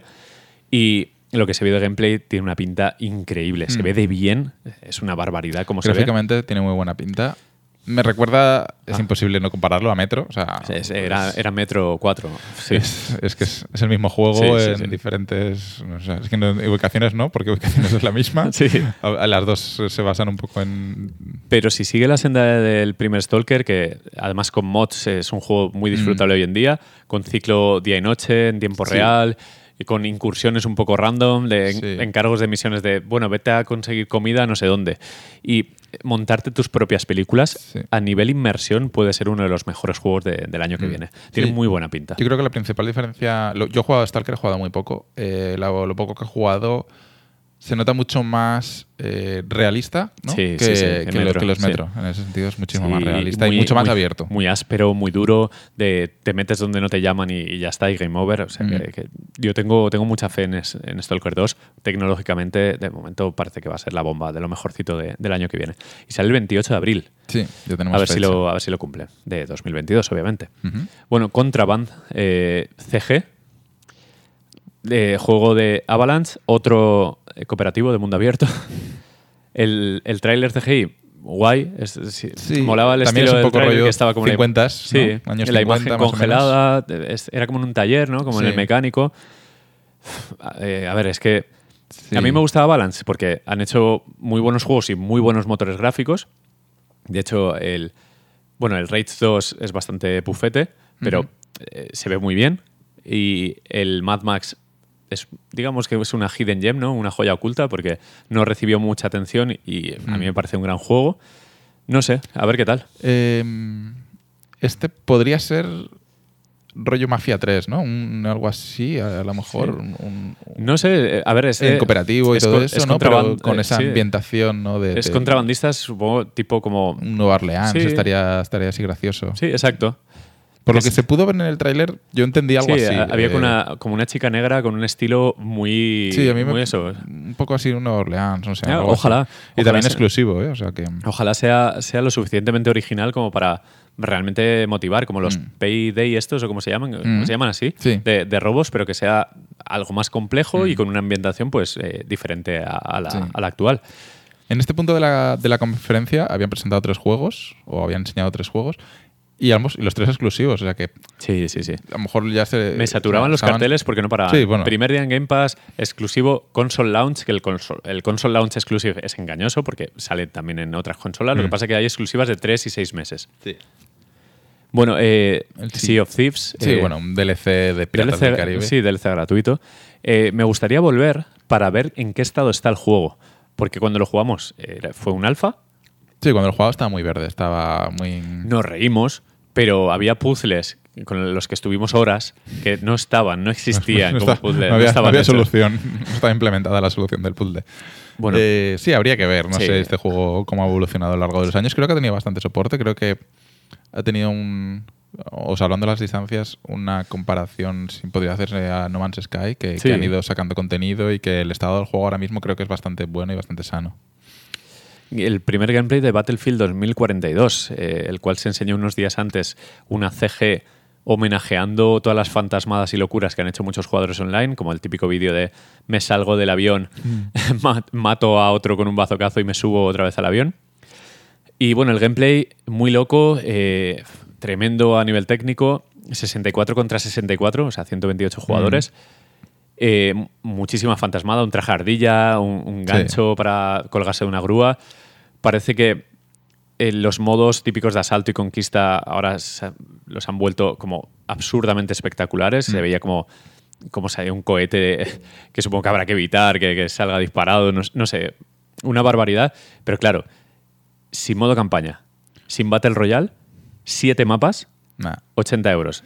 Que se lo metan por ahí. O sea, No. no, yo no, No. conmigo. Yo creo que aquí EA no ha sabido leer el panorama actual. Eh, ahora mismo los Battle Royale creo que son todos. Es lo, lo es todo. Y, y el, No, y que El- tiene a Warzone como rival. y el Sí. modelo free to play eh, creo que eh, es la forma de hacerlo. Eh, el propio Call of Duty, el último, el COD War, se ha comido un cagado contra sí mismo precisamente por lo mismo. Warzone, sí. O sea, Warzone se ha comido a su, Sí. su- a su juego y, y en este caso yo creo que, que tienes que sacar algo que a la gente le sea más apetecible que Warzone. Creo que Warzone es tu, tu competencia Hmm. y, y creo que los deathmatch no ahora mismo no, no tienen Nada, no tienen cabida en el quizás, mercado. Bueno, Counter-Strike porque sí y Sí. Valorant porque más o menos sigue Sí, pero al final esos son más. Bueno, Counter-Strike no, Competitivos, sí. pero Valorant es más hero porque tiene el Sí, tema de los poderes y es, hay, hay mucho, mucho componente ahí de, de- de- de equipo y de tal. Sí, sí, sí. Aquí 64 contra 64 no hay ningún tipo de, organización. no, no hay va, a ser, competitivo ahí, no, no. va a ser. A ver qué pasa. No, conozco a tanta gente en la vida real. No, O sea, no, no. Tendría que hacer una boda o algo y luego poner ahí 100 128 consolas. No sé. Bueno, el siguiente, eh, uno de los indies más llamativos eh, de Annapurna, publicado por Annapurna, que es el Mm. 12 Minutes, 12 minutos. Eh, yo he visto gameplay de esto y me llama mucho la atención. Es un juego que, bueno, está... El escenario es una casa Mm. con una pareja Una en el que sí, una vista cenital en la que entra un tipo que los asesina a ambos y es Mm. dura 12 minutos esa, esa jugada del asesino y tú puedes cambiar los eventos. Me parece tremendo este juego. Me, Me parece súper interesante. Hace un montón de tiempo que lleva anunciado y, y lo que no sabíamos hasta ahora es la fecha de salida, que es el, el 19 de agosto de este año. enseguida, sí. Y, y me parece que es una propuesta muy chula, eh, sobre todo porque ap- apuesta por, por ser muy película. Sí, sí, sí. Eh, Bueno, eh, cuenta con un casting maravilloso. Mm. James McAvoy, Daisy Ridley- Ridley y William Dafoe para los tres protas, que Sí. es eh, marido, mujer y asesino. Tiene muy, tiene muy buena pinta, desde luego. Eh, creo que habría que seguirle mucho la pista. Va a estar incluido en el Game Pass, o sea que por un euro vamos a poder jugar. Mira, en estos tres meses eh, todavía nos Creo- llega para jugarlo. no, sí, creo sí, que sí. nos llega. No sé, creo que es uno va a ser una de las grandes sorpresas del año, o no tanto sorpresa porque ya se hace tiempo que se le conoce, pero que, que es un juego que este año habría que, que probar sin duda. Para ser un juego pequeñito veremos lo que dura, lo que plantea, dilemas morales, lo que sea, porque jugablemente a lo mejor es... Yo he visto que interactuaba en plan, eh, coger un cuchillo, guardarse el cuchillo, encerrarse en, la, en el baño. O sea, que son como muy aventura gráfica, Mm. Pero un bucle detrás de otro, porque Sí. al final el asesino siempre acaba atrapándote. Y quiero ver qué pasa. Sí, ¿Qué- ellos lo venden como thriller interactivo sobre un hombre atrapado en un bucle, en un bucle temporal. O sea, es como, Ah, como súper te lo curioso. venden a Purna. O Muy, sea, muy bien. Muy, muy bien. Tengo muchísimas ganas de este juego. Eh, Psychonauts 2, el, el plataformas de Double Fine. El primero me parece tremendo, el segundo sale ya, el 25 de agosto. De, Yo primero no lo he jugado y nunca me ha llamado la atención, pero todo el mundo lo pone como. Es, es muy original, tiene niveles absolutamente maravillosos. Esto sale en Xbox, Mm. PC, PlayStation, sale en todas las plataformas. Y lo bueno es que eh, lo incluye el Game Pass, así que otro Mm. para la saca. Sí, además Double Fine siempre es Sí, juegos, sí, sí. mm, muy Bueno, buenos. lo que hablábamos de Halo Infinite, eh, Mm. que se enseñó un tráiler del multiplayer que a José le encantó. A mí, a mí no me dijo nada, pero porque no soy del multiplayer de Yo Halo. es que nunca he jugado a Halo, la verdad. No, lo intenté con el Collection y, y me costó horrores, no, no pude jugar. Pero me parece muy guay que el multiplayer de Halo va a ser free to play. Sí, es me buen- parece es- tremendo. Es un paso muy inteligente, la Me verdad. parece tremendo porque además eh, creo que hay un hueco para ese tipo de multiplayer porque no hay ningún Hmm. juego que juegue que sea tan arcade, ¿no? Un Sí, poco el- sí, el- sí. ese tipo de multiplayer más arcade.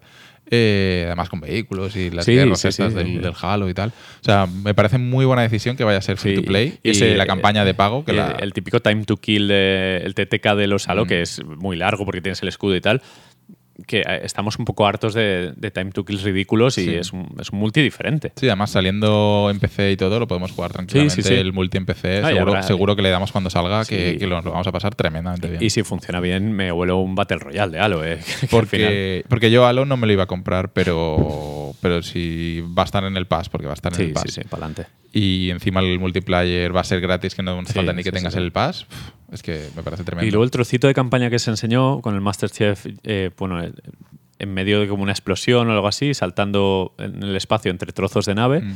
hasta llegar a la, a la no Cortana. Mm. Eh, yo lo vi bastante normalito. Enseñaron la cosa más.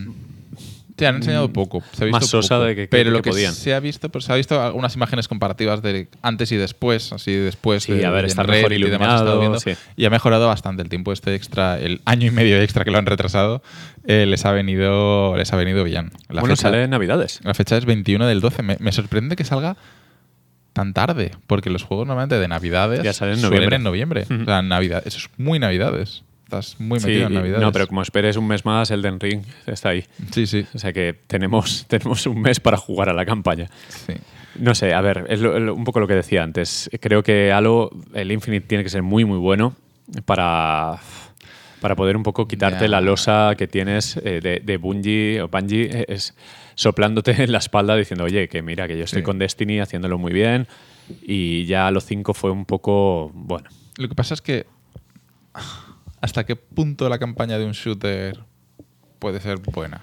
Es que lo es todo la campaña también en Halo. Todas Ya, las ya, campañas ya, de los pero- Halo cooperativas en legendario, yo he disfrutado muchísimo. La del 3 me lo pasaba, Mm. además cogiendo todas las calaveras, me reía con los vehículos. Es, es que es muy divertido, están muy bien diseñados. Al menos ahí- el 3, que pero es el que más he jugado. Más en mecánicas, ¿no? Más Sí, que sí, sí. en- porque narrativamente no sé muy. no- bueno, es que no sé la historia de los es- Halo. como no, es que Por Halo ejemplo, se ha- sé que el 5 la gente estaba enfadadísima. Pero por- porque se ha apoyado mucho en los libros. Para un poco enlazar Ah, libros todo, de- tenías que leer también libros. Y era como, pero no, o sea, déjamelo más masticadito, hombre. No sé, a ver, eh, no tengo muchas esperanzas en Halo Infinite, pero Mm. yo creo que por suerte Microsoft tiene los suficientes juegos y, y estudios para que Halo no sea solo eh, sea su único... Ya, que no lleve el peso de, la, co- de la consola. Exacto, que sea... Sí, porque si fracasa algo, no puedes decir, ha fracasado ya Microsoft, ¿no? No. Necesita más A juegos. ver, están, están construyendo Sí, un camino ahí. Están que- construyendo algo bien. Eh, lo que digo, les faltará, seguramente les falten estudios más talentosos, pero van por buen camino. Mm. Y yo creo que es un poco que no deberían funcionar a base de talonario, de compro Bethesda y ya está, sino deberían cuidar mejor los estudios que tienen. Porque Sony, por ejemplo, eso hace muy bien. Invierte en peque- bueno, pequeños estudios, entre comillas, y los alimenta, los alimenta hasta que se hacen estudios AAA. Mira Insomniac, por ejemplo. Sí, o O los estos que han, se llaman Devastation o algo así, estos nuevos que han un estudio de Sony No acuerdo. que los han anunciado como estudio first party, eh, que han crecido un montón, no sé ya tenían más de 100 empleados, que al final es un poco los modelos que sigue cada uno y espero que Microsoft poco a poco vaya, porque al final la competencia es tremenda. Mm. Y creo que por fin hay motivos para comprarse una Series X, porque Sí. obviamente 2020 no, y 2021... eh, No, pero ya, ya estamos viendo que, que a lo largo de finales de este año y todo 2022 va a haber ya un, un buen catálogo Sí, para, sí. para poder No, do- tirar. 2000 o sea, desde 2022 luego- va a ser un año brutal para los videojuegos si se cumplen las fechas. Porque y lo todo. bueno es que pagar la suscripción del, del no, Game Pass, desde luego, todos los juegos incluidos. Pagas, no sé qué son, 140 euros al año o algo así, no sé cuánto es, y, Creo que y son tienes. 12 al mes, por eso Sí, sí, sí que- y tienes, vamos. Eh, bueno, Diablo, este es tuyo. Nada, aquí simplemente anunciaron la fecha de salida, que sale el 23 de septiembre. El Diablo 2 Eh, Resurrected, no el 2 4. Resurrected. Sí, el 4 aún tardaremos 5 o 6 años en verlo. Pero sí, Diablo 2 Resurrected, que... Sí, finales de septiembre, creo que lo han puesto un poquito antes justo de que salga Lost Ark en Occidente. Hmm. Ahí porque es un juego que le va a hacer competencia, entonces lo han puesto un poquito antes, para no chafarse e intentar ser ellos primero. Muy bien. Bien. Bueno, secuela del A, A Plague Tale este. El, sí, Eh, antes, el primero no me acuerdo, el Plague Tale Innocence, creo que se llamaba Sí, el primero, sí, y este es el. Plague Tale Requiem. Requiem. Son de, eh, es de Asobo, es que Mm. son también los de Flight Simulator, que tecnológicamente estos tíos son increíbles, hacen cosas maravillosas. El el- tráiler se veía muy ya bien. el tráiler se ve de escándalo, el primer juego se veía muy bien, eh, todo el tema de partículas físicas de las ratas. Brutal, brutal. A mí el primero me gustó las primeras horas, el, final me cansó porque me pareció que es un- otra vez, una y otra vez las mismas mecánicas, una y otra vez, una y otra vez. No es como estos juegos que se intentan reinventar aquí, ¿no? Aquí fue todo el rato las mismas mecánicas hasta el final y estabas harto de las ratas y de los fuegos y de todo. Eh, y aquí, por lo que se ha visto en el tráiler, van full ratas. Sí, sí, o sea que ya me llama de una pereza tremenda. Sí, bueno, incluido también en el Game Pass y este sí que es multiplataforma, sale para todas, Mm. eh, o sea que, que muy bien. Bueno, uno muy gordo, eh, Replaced, Sí, es un juego indie para el que Sí. no lo haya visto. del pero estudio Sadcat que he investigado y no vienen No, de la no nada. vienen de la nada. Pero creo que te diría que es uno de, mis favoritos del E3. Sí, que- Por lo menos estéticamente. Estéticamente es, increíble. Es increíble. es digno sucesor de The Last Night, ese juego que acabó en la nada y que ha resurgido. ha resurgido, sigue ahí. Eh, pero sí, este sería una especie de 2,5D, ¿no? Sí, sí, sí. Eh, No sé muy bien de qué va el juego, no, pero pero visualmente es, es tremendo. O sea, el arte de los tienes- sprites es tienes que- wow. Hay que ver el tráiler, es Replaced, es, es alucinante la música, no sé, que luego a lo mejor es un pufo, que puede Mm, ser, porque puede no ser. sería el primero, que luego es un pufo, que es muy bonito, pero luego tal. Pero yo ya lo tengo en la lista de deseos Hombre, de hombre, es, es una barbaridad. Aunque veo que está incluido en el Game Pass. Sí, Así, sí, sí. Hay exclusivo de Xbox y PC, incluido en el Game Pass, vale. Pues eh, un euro te Un separa de Replaced. El siguiente eh, que anunciaron fue Age of Empires 4. Bueno, anunciaron, sacaron un nuevo tráiler con gameplay. Eh, no me lo he visto porque estoy un poco cansado ya de, de Age of Empires. Eh, sale este año, ya tenemos fecha. No sé si la teníamos ya o no, pero sale el 28 de octubre. Juego solo para Windows y incluido también en el Game Pass. Muy bien. Para los amantes de la estrategia, pues entrega principal de Age of Empires, que ya, ya tocaba. Sí. Eh, luego anunciaron la segunda parte de la secuela que lo, mencionábamos antes, de Outer Worlds 2, que no confundir con Outer Wilds. Eh, este es el juego de Obsidian que pretende ser el Fallout del espacio, de sí. New Vegas, algo así. Sí, sí, sí. eh, No sé. Eh, sin fecha, por ahora, simplemente sacaron un tráiler, pero sin pero- gameplay. sí, simplemente fue un tráiler con- paródico, ¿no? Fue Sí. un poco de. Todavía no tenemos nada, pero Mm. nos gustaría enseñaros tal. Vamos, que está en desarrollo. Que, Sí, tiene- sí, que- el primero lo hizo suficientemente bien como para merecerse una Sí, secuela. sí, sí. El, juego, el primero está bien, un poco cortito para lo que Mm. suelen ser este tipo de juegos, pero interesante. Luego Flight Simulator llega a Xbox eh, Series S y Series X el 27 del- de Sí, julio de ya, este mes, o sea ya, que de por dentro de mes y una semanita. Se ve de escándalo lo que se veía de Mm. X, era como, ¡hala! ¡hala! ¡Qué barbaridad! O sea que es, es un... A ver, es el típico juego que todo el mundo acaba probando por, Sí, por, cómo haber, ve, ¿no? por, claro. haber, por haber tu ciudad. Por ver tu casa, y- sí, sí. Un poco eso. Eh, luego solo, supongo que muy pocos se quedan jugándolo mm, de forma más eh, Sí, regular. para, para hardcore. Pero oye, que es un juego que, que solo por, por Sí, ver un poco es- es tu casa merece la pena. Y Y, además DLC, anunciaron el, el DLC de Top Gun. Qué guay. Es curioso. Con los Tomcat y todos los aviones de, de la peli, que bueno, sale ahora, la estrenan enseguida, la de Top Gun 2 o Maverick, como la han llamado. Ah, es verdad, no me de Estrenan la peli. Mm. enseguida y es un poco pues por el tirón. Antes de, de estos dos, vamos a terminar con tres así más Vale. pequeñitos. Uno es, es que es un juego de snowboard. Eh, al principio en el tráiler lo vi muy bien y luego lo vi un poco más meh. Eh, no sé si es secuela espiritual del Amped, ese juego de snow para... Es que este no lo vi el tráiler, no, no, no tengo recuerdos yo de este juego. La tipografía y todo lo que es la imagen del juego muy chulo. Mm. O sea, todo, todo el grafismo alrededor está bastante guay. No tiene nada que ver con el mago de las tortugas ninja, ¿no? Las Es, de- es- es un personaje, sí, cuando se quita el, el gorro sale. Eh, Atomic Heart, que este me flipó, que es un poco, parecía Bioshock, pero como Vale, si sí, se, hubiera, es este. se hubiera hinchado a drogas en la, en la mismísima San Petersburgo. Hmm. Un tráiler, shooter, ¿no? Es un- era sí, un un shooter. tráiler loquísimo. Con música rusa, ¿no? Con música así. rusa, muy raro, pero artísticamente demencial. Una mezcla de, de estilos y de, y de escenas absolutamente paranoicas. Mm. Y me, me encantó, ¿eh? Y bueno, esto sale para todo, pero todavía está to be announced. Mm. O sea que no, no, tiene, no tiene fecha. Sí. Y The Ascent, que es un shooter cooperativo rollito cyberpunk en vista isométrica de Neon Giant, que son expertos, eh, bueno, tienen gente que han hecho muchos juegos de acción, que sale ya el 29 de julio y que este tiene muy buena pinta, Vale. muy, muy buena pinta. Y no sé si estaba incluido en Game Pass, pero lo tengo fichado, porque este seguramente, si, si os apetece, Vale, sí, lo probaremos. Perfecto. Bueno, eh, los dos últimos de la confe, uno que podría haber servido como cierre y otro que no sé por qué lo pusieron como cierre. vale. Vale. Primero, Forza Horizon 5. eh, increíble. O sea, yo babeando, Mm. No- no, no me lo creía. nada de este juego, No, ¿no? no, O sea, es no. como- Sí, todos estamos deseando Japón, a ver, Forza en Japón, no sé qué, que sí, que le pega, tal. Mm. Pero bueno, estábamos hartos un poco de conducir por la izquierda en el 4, que era Reino Unido, y nos vamos a México eh, para noviembre, porque sale el 9 de noviembre de este año, exclusivo de Xbox y PC, como no podía ser de otra manera, incluido en el Game Pass, y tecnológicamente abrumador. Sí. La cosa más loca que he visto en un juego de coches en mi vida. Es, es acojonante. Sí. Yo tengo ganas porque el 4 me decepcionó, me aburrió muy rápido, me pareció demasiado simila- similar al 3. Sí. El 3 me gustó mucho y, y no sé, tengo, tengo Sí.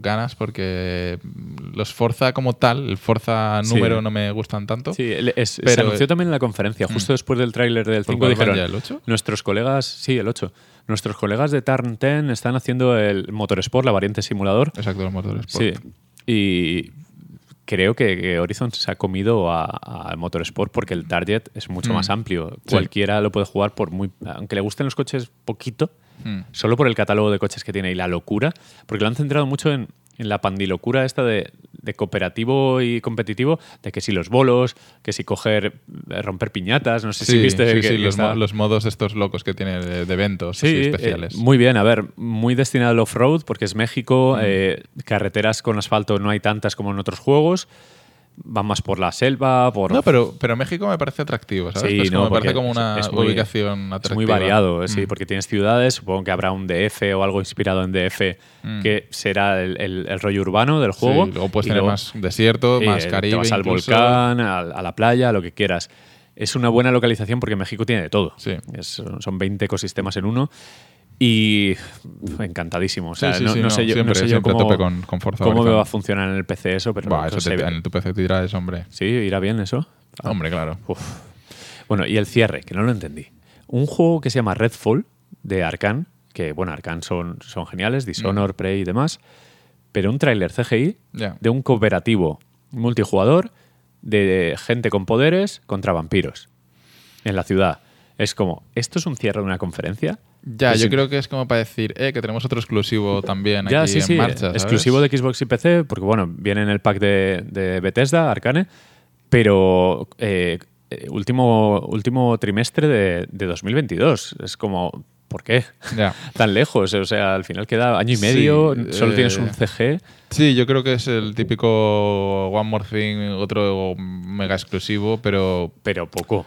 Pero a ver, Arcane nos gusta a, a un sector de la industria, de los aficionados, o sea, de los que, los que jugamos, pero tampoco es que sea Arcane aquí. No, no, no, no, es, no es lo que hablábamos un poco de lo de Sony, que Claro, Naughty Dog o sea, le gusta hasta, hasta el que le- Claro. no ha jugado a videojuegos. Arcane le tienes cariño porque, porque le pone mimo en sus juegos Sí, y demás, porque- pero, pero no son. Ah, pero porque los diseños de, No- de no niveles. son mainstream, Sí, exacto, sí, no es muy mainstream. Pero me pareció un cierre extraño, porque Horizon 5 me parecía como más adecuado para esto. Mm. Además, un CG como cierre es como, bueno, estas cosas que hacen las sí, compañías. sobre todo porque también es difícil vender una nueva IP y encima una nueva IP con, con lo que enseñaron, que es que no enseñaron nada. Ya, Enseñaron pero a que- cuatro personajes ahí apoyados Sí, unos entre otros y es que poco fue, más. fue igual que Contraband. Yo creo que los dos juegos, si te los pones así seguidos, no sabes cuál es cuál. Sí, ¿no? Y que, que- que es el típico anuncio del logo de Metroid. Sí, O sea, Del que no hemos sabido nada, luego lo haremos. exacto, exacto. Bueno, eh, Xbox Bethesda, buena conferencia, buen ritmo, eh, muchos Sí, juegos muchos en general. juegos. Un poco repito lo de se echó en falta o un bombazo que nos dejara muy locos y también gameplay de juegos anunciados como el Above de este, el, el Elder Scrolls nuevo, por ejemplo. Mm. Eh, también Fable, que lo hace Playground y que hay muchas esperanzas puestas en él. Y no hubo grandes sorpresas. Mucho apoyo No. a Game Pass y, y yo creo que por fin, un poco lo que estaba diciendo, eh, hay motivos para, eh, si no tienes un PC potente o no te apetece sentarte en el PC, tener una Series S o una Series Mm. X ya tiene más sentido. En, en- a principios del año que viene ya va a ser una consola con catálogo. Le hacía mucha falta a Xbox porque ya los últimos años de la, de la anterior generación fueron Sí. un poco desolados y este inicio de generación también. Y, pero sí que es verdad que se, que se, plantea un- unos futuros meses, años, Sí, bien, bien. Que, que van a tener ahí un camino de, de- de juegos a los que, con los que apoyarse. Y, eso está súper bien. y los que están por venir, que también recordemos que todo lo multiplataforma sale también en, Mm. en series S y X. Y realmente si te lo piensas que por 140 euros o 160 euros Sí, al año sí. tengas todo esto, es, Está es muy para bien, está muy bien. ¿eh? Que- Es para que- pensárselo desde luego. Que 140 euros son dos juegos Mm. en formato físico. Por eso que- Está súper bien. Bueno, eh, Square Enix, La que peor- tenía, la tenía peor- conferencia. La ya. peor conferencia. No, no, hay peores. La ya. peor conferencia que he visto en mi vida. Hay peores, hay peores, no te preocupes. Que, que- Bueno, lo primero, el, el- el Guardians of the Galaxy, que sí, que lo sabíamos, que existía, lo hace Eidos Montreal. eh, el juego está bien, está simpático, se ve bien, sale enseguida el 26 de octubre. Es. A ver, la presentación fue muy larga. Hostia, 40 minutos de conferencia y dedicaron 20 a esto. Sí, sí, la presentación fue muy larga, explicaron cómo se juega, el tema que solo llevas a. ¿Cómo se llama? A Star-Lord. Star-Lord, justo, que iba a decir a Chris Pratt, pero ni siquiera es Chris Pratt, Ojalá es fuese otro. Chris Pratt. Y, y que el resto del equipo pues les das órdenes para que ataquen y tal. Que bueno, es una mecánica para ser una especie de hack and slash mm, o Mm. beat 'em up. eh, bueno, a lo Le corta mejor- mucho el ritmo todo el rato porque Sí. como que se pone el tiempo en bala y Sí. le dices a Gamora que haga no sé qué o que le dices a, Rat, a Ratchet- Rocket. Rocket. a Rocket y Clank. Sí. a Rocket que haga no sé cuántos o que Groot eh, haga sus cosas. Sí, Pero, sí, o sea, como que se pone el tiempo en bala y con el cuadrado, círculo, triángulo y tal, eliges lo que quieres, el No, lo veo mejor que el Avengers. Lo veo como más mejor enfocado, como que saben lo que están haciendo. Va a ser Sí. single player. Sí, eh, porque- sí, pero va- va- lo veo mejor enfocado precisamente porque va a ser single player, Sí, creo. Porque el- y sin el- micropagos, como una, una hoja de ruta muy marcada, eh, con una banda sonora muy chula. un- tenía buena pinta a nivel conversaciones, con todo el humor de Guardianes de la Galaxia, con eh, toma de decisiones que no sé, no sé hasta No qué creo que punto va. influyan mucho, pero supongo bueno. que es para ver qué respuestas graciosas y cómo se cabrea Rocket. Bien, pero la presentación a mí se me hizo bola, ¿eh? No, fue muy larga, fue muy larga, larguísima, larguísima. O sea, nos quejamos a veces de que no enseñan gameplay. Aquí enseñaron gameplay. es que no sé si queda algo por ver de este juego. Es que ya, ya me lo he pasado. Pero es que es, es- un long play de es estos. multiplataforma hasta, hasta Switch. O sea, sale, Sí, sí, es sale verdad. en absolutamente todo. Eh, Eh, a ver, que, que le vamos a dar no lo seguramente. sé. O sea, a mí no me lo vendieron, desde luego. Eh, Pero bueno, llega el 26 de octubre, Mm. te sale este juego, estás jugando al PUG todas las noches y, y- y no, no te lo compras. Habrá sí, que verla sí. en el momento en el que estamos, de, de juegos sí, que hay alrededor y de dinero que nos hayamos gastado ya. Pero Pero bueno, a lo mejor. es que no lo sé, no lo sé. A mí en principio me pareció interesante, pero conforme iba viendo más del juego, como que me iba desinteresando. Sí. Entonces, A, a mí se me, se me hizo muy aburrido, ¿eh? Sí. El Avengers en, en su momento me motivó porque vimos en game, pero luego ya. Además es que pasa con, pasa con el Avengers. Eh, el, el hecho de que los personajes no se parezcan a los personajes no, no, no, horrible, horrible. me mata. Y el, Pero además, Rocket y Groot sí que lo son, los de la Sí, se película, parecen además. bastante, sí. Pero, pero luego. Pero Gamora no se parece en nada. El otro que nunca sé cómo se llama tampoco, el, el hombre de piedra este. O el- bueno, el hombre nunca de piedra. me acuerdo, no, iba a decir Drax. pero ¿Es Drax, Drax. Drax, sí. Y, y, bueno, y Star-Lord no se parece ni Mira, media. Star-Lord- O sea, es que yo, yo creía que era Troy Baker, en serio, porque con el tupé rubito y tal, bueno, también dijo José Sergio Ramos, que también vale. A mí el tupé ese que le han puesto me recuerda al, al de Cartoon Network, Sí, a- el, el rubio este de las gafas. de Johnny. Johnny este, sí. Johnny 5, no, no sé cómo se llama. Pero Sí, vamos, no. eh, no sé, habrá que ver, habrá que ver. No, porque... pero es que luego el resto de la conferencia de Square Enix, No, no, que si el Final Fantasy Pixel Remaster, que sacan del 1 al 6 eh, remasterizados, Para PC y móviles, sin fecha. que, que vale, que son grandes juegos, sobre todo el 6 a mí me pareció una pasada en su día. Legend of Mana Remaster. Ok, pa'lante, sí. Yo, yo lo jugué en Play 1 en su día y poco, cuando jugaba juegos de rol, cuando tenía paciencia. Un DLC de Black Panther para el Avengers, que, además se tiran como 10 minutos. Es Como- que, es, que, no, es que ese juego es que lo entierran en el desierto ya. Pero es que luego el Life is Strange Remaster Collection. Esto sí que ya, esto ya sí que me tocó la moral muchísimo. O sea, el Life is Strange no necesita un remaster. O sea, ¿de qué? Si tiene ¿De un, qué? Si tiene un cel shading así Pero si es, si es el shading, si es que no necesitas hacerle un remaster, si es que no, no nadie lo ha pedido. Es el collection. Entiendo que lleva el 1, el 2 el, el- el- y el Before the Storm. ese, ese, sí. El del chaval, ¿no? Eh, el Before the Storm era el chavalín. no, el, el- el Before the Storm, el chavalín es el 2. Ah, es el dos, Before vale. the Storm es, es como la precuela del 1. Ah, vale, vale. Bueno, y, y luego Es Life una- is Strange, True, True Colors. Mira, yo, yo eh, fui mega fan de, de Don't Not, defendí Life is Strange el primero porque me flipó, me pareció un juego súper original, me, me- me fascinó. Pero ya está bien, ¿eh? El Before the Storm me pareció un tufo y ya no juego al resto porque es que me parece que esto es Telltale. O sea, es, que, es que me enfado, es que me enfadó porque es una empresa que, que le cogí mucho cariño porque quería hacer algo nuevo, diferente, quería, Ya, quería han- romper con Telltale. los han exprimido. Y, son los nuevos Telltale. Telltale Sí. ya no estaban haciendo juegos y ahora están haciendo los estos. O sea, es que Bueno, pero quedan, quedan dos preciosos, que es el Babylon's Fall, el juego de Platinum ese, el de eh. Platinum, eh, un poco borroso, y resulta que está como pintado con acuarela. Eh, lo venden como servicio, además, porque hay como un alfa, una beta. Eh, bueno, veremos. Que por cierto, este no sale en Xbox, este es PlayStation y PC. Sí. Eh, 4, y P- PlayStation 4, 5 y PC. Sí, sí, sí. Y luego la guinda del pastel, que fue Stranger of Paradise Final Fantasy Origin. Mira, son unos cabrones. Le han puesto Final Fantasy para rascar ventas. Es un juego, un beat'em up de Team Ninja, Ninja Gaiden, Nioh, de Final, bueno, de Final Fantasy por, por Pero decir está algo. Nomura también por ahí, ¿no? Sí, sí, bueno, eh, en fin. Es muy raro. Yo ya te dije que es como coges bolas de plastilina de colorines y, y montas un pegote gris que no sabes ni, ni qué hacer con él. Pero es que, bueno, tú lo has jugado, has jugado. A ver, hay una demo para. Voy a romper bajar. una lanza a favor. El juego técnicamente es un despropósito. En este estado que, en el que está, lo pones en el modo performance, que no favorece la resolución, y va a 60 con parones. Parones, pero parones. Parones, Pap, ¿no? pap, se para. Eh, de repente estás luchando contra el boss y empieza a clipear y a parpadear el escenario. En plan, ataque epiléptico. Es cutre, cutre, cutre, pero eh, tipo uno de Play 2 rescalado. Es muy cutre, se ve muy feote. Pero luego las mecánicas no están mal. Y yo creo que juegas a la demo y te va a molar. Tiene un sistema de trabajos, jobs, que puedes elegir la clase de guerrero, bueno, de guerrero en este caso caballero, con la que empiezas, un árbol de habilidades que puedes, eh, si acabas el árbol por una de las rutas de caballero, pasas a ser guerrero, luego tienes la de mago, que pasas a ser mago negro, Vale, se parece un poco a Final Fantasy XIV con los jobs. Exacto, es eso. Cada, cada eh, ítem que coges de ropa, eh, hay algunos específicos de cada clase. Mm, vale, puedes Final hacer, Fantasy XIV, puedes hacer un eso. combo de ropa eh, para potenciar ciertas habilidades. Tienes un sistema de cobertura que no sé, cubrirse no sé para qué vale, porque te quitan vida cuando te cubres, pero sin embargo hay un parry que es fácil de hacer, el timing es súper generoso y recargas magia y encima devuelves ataques. O sea, absorbes el ataque de fuego que te han tirado y se lo tiras. Eh, yo creo que lo tiene un poco roto todavía. Vale. El sistema de combate es simplote pero efectivo. Eh, es, es bien, es, es muy Nio en eso. Tienes Vale. estamina, tal. El boss mola, el jefe de la demo es un desafío guay y creo que están recogiendo feedback como hicieron con Nio, que hicieron eh, 24 alfas y al final quedó un juego muy bueno, que lo ¿Qué- disfrutamos. ¿Qué ha hecho Team Ninja sí, últimamente? Eh, Nio 2.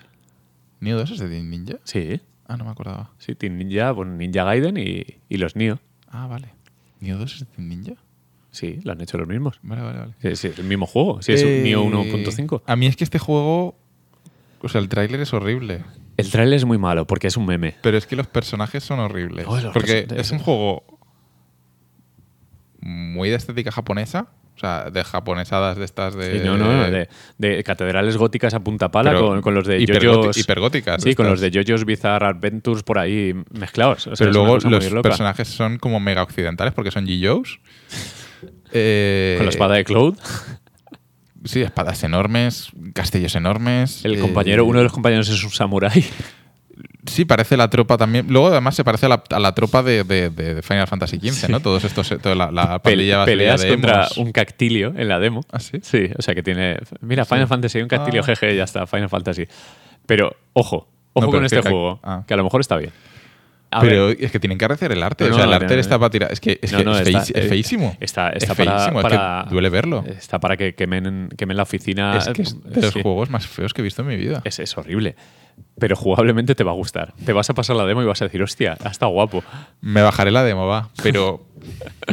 Entonces borro el comentario este puesto que ojalá lo cancelen. Eh, hostia, es verdad que agresivo. Eh, no, no, está bien. O sea, Sale- ojalá, sale en ojalá, que- 2022. ojalá despidan al artista. Ojalá Hostia, le es corte que- las es que manos. Es, feo, ¿eh? Es muy feo, muy feo. feo. Pero el juego no está mal, no está mal. Es feo, ¿eh? A, a ver, eh, yo he estado leyendo también comentarios en EOL a ver qué tal, y había gente que lo odiaba, que decía, pues esto es una puta mierda, y otros que decían, hostia, pues me está picando. Y yo soy de los que le está picando. Me ha gustado la demo. Además, he, he jugado a, a subir de nivel todo lo posible, porque la demo está rota para subir de nivel, y me he vuelto súper bucao y he disfrutado mucho de las habilidades. El parry, ya te digo que está roto, rotísimo. No sé, Pero está- a la hora de pegar, es más, Pegas- débil, es más Devil May Cry que. Pegas con R1 y pegas muy a lo Nio. Es un combo. Vale, y luego con Nio. R2, cuando eh, recargas unas barras como de especial, tienes un especial. Y luego tienes combos. O sea, tienes como un golpe flojo, el golpe fuerte, que sería el R2, que tienes que cargarlo, que eh, más es un combo con coreografía y tal. Eh, al final pega un smash gordo. Y luego cuando le rompes la estamina al enemigo antes de matarlo, de quitarle la barra, puedes con el círculo romperlo. O sea, quitarle toda la vida con una animación especial que salen unos cristales. Vale, sí, se lo he visto en el tráiler. Eh, si las mecánicas avanzan, puede estar interesante. Ya te digo que, que no está nada mal. Buah. Pero en PC y que le pongan un mod y que sea otro juego. Que sea, que sea- que le pongan un reskin. Sí, sí, sí. No, porque es un, es un, es un es feísimo, ¿eh? Stranger of Paradise y tan Stranger of Paradise. Stranger of Paradise Final Fantasy Origin. Eh, En fin, que luego, luego te saldrá al final un Sephiroth o no sé qué mierda eh, para los fans y ya está, y arreglado. Eh, Pero estaba Nomura, ¿no? Está, este- o sea, creo que sí, creo que es de Nomura, sí, sí, sí. Pero bueno, todo lo que toca Nomura ya sabemos lo que pasa. El poder de la amistad. El poder de la amistad. A ver, eh, aquí hay. Antes de llegar a Nintendo, podemos hacer un skip muy rápido. Porque es Warner, PC Gaming Show, que no lo vamos ni a mencionar No. casi, y Capcom. Warner Sí. se centró en un juego que sí que deberíamos hablar de él, que es el Back for Blood. De Turtle Rock, Sí. los de, los de Los- Left 4 Dead y los el- de Evolve.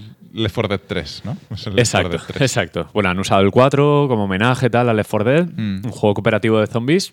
A mí me gusta que, que- que Warner Muy bien. dice, voy a hacer una conferencia, y dicen, pero no voy a hablar del Harry Potter, ni del Gotham Knights, ni el de Suicide Squad. Voy a hablar del Buffalo Blood este Sí, y ya. y, y media hora explicando todo porque el juego sale ya. Bueno, Mm. sale en octubre, el 8 de octubre. Mm. Eh, vamos a estar ahí a tope con él. Porque Sí, es un juego que, Sí. que copas y tal. Sí. Puede estar Y bien. además tiene un modo asimétrico también. Tiene como un PvP, pero eh, tú eh, teniendo el papel del malo. Mm. Sí, Y- un poco eh, como un en poco Evolve. Evolve, sí. Es una mezcla de ambos juegos. Técnicamente se ve bonito. Yo qué sé, es que. Le han dado ¿Para qué más? muchísimo bomba a este juego durante el E3, ¿eh? Sí. pero muchísimo. Han También se lo dieron a Evolve. Y mira, que mira qué pasó. Ya, no, no, claro. Pasta a saco, ¿eh? Claro, Evolve, mira lo bien que pintaba, que en ferias y tal, cuando jugabas con gente a los que les explicabas al oído lo que había que hacer, te hacían caso, pero luego online era el monstruo se esconde y se acabó el juego. Hostia, fue, fue de los grandes fracasos de la Sí, sí, historia de los videojuegos. Horrible. Bueno, en el PC Gaming Show he visto un millón de juegos. Me hizo No, gracia, yo no mencionaría nada. me hizo gracia el, el de balón prisionero, el dodgeball, no sé qué, que estaba simpático. Yo vi un rato y dije, hostia, es que es una... Ah, a yo- ver, es que el PC Gaming Show siempre es una conferencia de mierda. O sea, Yo- esperaba el PUG 2, pero nada. es- siempre es una conferencia muy cutre, muy cutre. O sea, Bueno, no hay nada que hablar. Capcom, está rapidita también. Tírale. Capcom, que puso un cartel Hijos de y puta. dijo, por demanda, por petición popular, eh, vamos a empezar, bueno, hemos empezado el desarrollo de un DLC para Resident Evil 8. o sea, ellos no iban a sacar ningún DLC. Pero, Pero como- por, por petición popular de por qué? petición popular, la gente les dice, de, oye, Les que queremos, que queremos un DLC, Eh, pues va, vamos a empezar a hacerlo. Ya lo tendrán ahí, a, a- a- Sí. ahí el, el Además, crunch. sí, el crunch a saco. Además han puesto more info later. Es como, cabrones, pero si ya lo teníais eso preparado, ¿cómo que por petición popular? No sé, o sea, me refiero, las cosas tienen que estar planeadas. Si no Hombre, claro, claro. pues no lo hagas, ya está. Claro, macho, es que no por petición sentido, popular. porque además que ahora te tienes que inventar una historia y todo, o sea, es que no, No sé, sé, no no sé, ellos sabrán. Bueno, y tres juegos, ¿no? Tres, jue- tres juegos, por llamarlo algo. Monster Hunter Stories 2, Wings of Ring. Existe el 1. Es la conclusión a la que. a Yo entiendo que existe el, el Monster, el Monster Hunter Stories 1 y ahora van a sacar el 2. No, no, no sé nada Me más parece de bien. o Sale sea, el 9 de julio, o sea que día de celebración. Sí, un día, me lo he cogido de vacaciones ya. Eh, luego el Monster, Monster Hunter Rise, que es el que salió para Switch. No sé si ha salido también en PC, no estoy No, seguro. no, es que de Monster Hunter, Ya. o sea, ningún fan de Monster Hunter escucha este podcast. Y que no se indignen si lo están escuchando. Es que no sabemos nada. No bueno, sabemos pues nada de es- de este juego van a sacar cositas ahora en, en verano. Sí. O sea, el típico que meterán monstruos y armaduras. Mm. No sé, no sé qué le puede meter a Monster Hunter. A ver, el último sí que está bien, que es el de. No, no hablo de Monster Hunter, el de Great Ace Attorney Chronicles. ¿Tú sabes qué es? Es, es, es un juego nuevo de. No, ¿es un juego Sí, nuevo? del. ¿Cómo se llama? Bueno, los El el estos, los de. Nintendo DS. Sí, sí, el, bueno, el detective, ¿no? El, Sí, el juez. el bueno, el, abogado, el abogado, estos, sí. El de Objection. Sí. Eh, yo es que no sabía si era un. Sí, pero tiene un rollo, remake, un eh, remaster, como- una recopilación. Pero parece que era como en la época actual, ¿no? Eh, no sé si parecía un remaster, remake o lo que sea, y luego como que se iban a. No he visto el tráiler. Vale. Vi el, vi el título. Bueno, lo- los, los fans de, de, de Ace Attorney pueden estar de enhorabuena porque sale un juego ¿Por qué? nuevo. Porque sale las crónicas. Las crónicas de Ace Attorney. Vale, Nintendo. Vamos allá. Y- última, última conferencia de, de y, L3. y cerramos ya el podcast. Mira, llevamos al final hora y media. Bien. Vamos bien, vamos bien. Última conferencia de L3, de un L3 bastante desastroso en términos generales, en la que todo el mundo tenía la puesta las esperanzas en, en una conferencia increíble por parte de Nintendo. Y lo que fue es increíblemente mala. Esperar cosas de Nintendo es, es- es difícil, ¿eh? Mira que aquí hiteamos de Nintendo, pero es que la conferencia de ayer vi muchísimos fans de Nintendo diciendo, hostia, A ver, salvaron el final y ya está. Sí, sí, sí. Bueno, vamos por orden de. Bueno, sí, por orden de lo escrito. Lo he puesto un poco al tuntún. Por orden de lo escrito, Sí, porque no- al final no por orden cronológico. Eh, es que de lo que me acordaba y lo que comprobaba. Eh, Metroid Dread, que es. eh, mientras hablaban de que estaban en. Todavía trabajando en Metroid Prime, Que en el puli- 4. puliendo el, el logo. Sí, el, el, el Prime es el 4. Sí, sí, es Prime Vale, 4, vale, sí. vale. Pues este juego para Switch eh, es de Mercury Steam, españoles. Es Creo un que juego. es el segundo Metroid que hacen. ¿Puede Sí, porque hicieron uno para la Para DS, puede 3DS, ser. sí. Eh, de Mercury Steam en 2D, eh, pero poligonal, como, como el anterior. Y bueno, lo que me llamó la atención, tampoco sigo mucho el, el argumento o el, o el lore este de, de Metroid, pero Samus llevaba un traje con partes blancas. Mm. Eh, lo que se veía, se veía como robots que la perseguían, no, no eran alienígenas como suelen ser en los Metroid. Y lo que se vio, pues bueno, un Metroid 2D de la vieja escuela, ¿no? Con mucho Mm. backtracking. Eh, yo creo que tiene potencial de ser un buen Metroidvania. Sí, sí, un buen Metroid, en este- buen Super Metroid. Eh, lo que pasa es que es feo. Yo lo siento, pero me- Sí, me, no, parece ah. un apartado artístico que sin- a lo mejor intenta homenajear a, a los clásicos con No, un aspecto a mí me parece 3D, pero me parece muy feo. O sea, me parece. No hay un gusto artístico Sí. ahí destacable. A mí o ya te digo que de Mercury Steam, el Castlevania también de la 3DS no me gustó nada. A mí me gustó el de. Bueno, yo lo jugué en Xbox, el primero Sí, de los eh, of Shadows. Eh, yo el primero he jugado muy poquito, Mm. el segundo me pareció horrible, pero horrible, me pareció muy yo el aburrido. segundo yo no lo llegué a jugar porque leí muchas críticas malas y dije, pues ni lo juego. Me pareció aburridísimo. Uf, llegaba momentos que decía, pero esto Sí, mierda al final es? era una especie de God of War. Sí, la sí, pero nada, nada, horrible. Y no sé, a ver, eh, seguramente lo juegue este Metroid Dread, habrá que ver reviews y tal. Mm. Eh, la vuelta a Advance Wars en un pack 1 más 2 Reboot Camp, GG.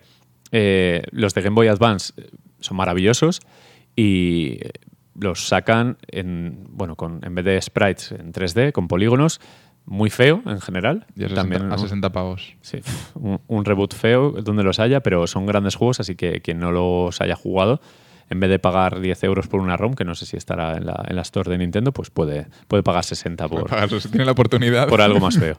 Sí. Eh, Shin Megami Tensei 5, no sé de la saga, Es que es una saga que, que a mí me. pero es paralela a persona, ¿no? Shin Megami Tensei, o es de... si no sale en Persona Royal. No, no, no. no sé nada. Solo controlo de esto. Vale, nada. Pero pues, sí que me suena que tienen algo que ver. No lo sé, no lo sé. Bueno, uno que sí que me, me hizo mucha ilusión, que es el Mm. WarioWare Get It Together, que es eh, eh, pues otro WarioWare. Y la, la gracia que tiene, aparte que tiene cooperativo, que Mm. sería el primero que aparte de los minijuegos tiene cooperativo, el gameplay normal, eh, las pruebas manejas a los protagonistas de cada prueba, es decir, el, el bailongo afro este de la disco, Mm. a la chica repartidora de pizzas, esta que creo que se llama Mona, a los, a los dos mecánicos, al chavalín flipado al Bolt este de los videojuegos, a Wario y tal, pues los manejas dentro de la prueba. O sea, el, el muñequito es el que eh, resuelve los minijuegos. Mm. Si es uno de frotar los dientes, en vez de darle a la, mm, llevas al muñequito al cepillo y frotas con eso. O sea que es un cambio bastante sustancial para lo que era WarioWare y muy bien. O sea, yo encantado que, que salga esto. Eh, voy a dejar el, Sí. el gordo para el final. Eh, el Danganronpa de la decadencia. Yo no sé para qué nos metemos en estos fregados. Yo siempre lo llamo el, dra- el dragón ropa. no lo sé. Es que no sé. Es que no sé ni de qué va este juego. Es que no sé de qué va. No, no, yo he puesto literal no sé qué es esto. Es que no sé qué es. Es que no sé de qué van. Eh, Es que, pues es eh, la decadencia de la ropa del dragón. Sí. El, el- el Mario Rabbids Sparks of Hope, que se vio ya más en detalle eh, después del, del evento este, del verano. Eh, mucha morralla, Fatal Frame no sé qué, el Monster Hunter Stories 2, el Two Point Campus, que ya hemos hablado de él, morralla, pero no, no despectivo, sino que es como relleno un poco, cosas que no... Cuando has puesto Kazuya en Smash Bros. ¿No, quiere- ¿no es Yakuza? No, Yakuza. ¿Kazuya quién es?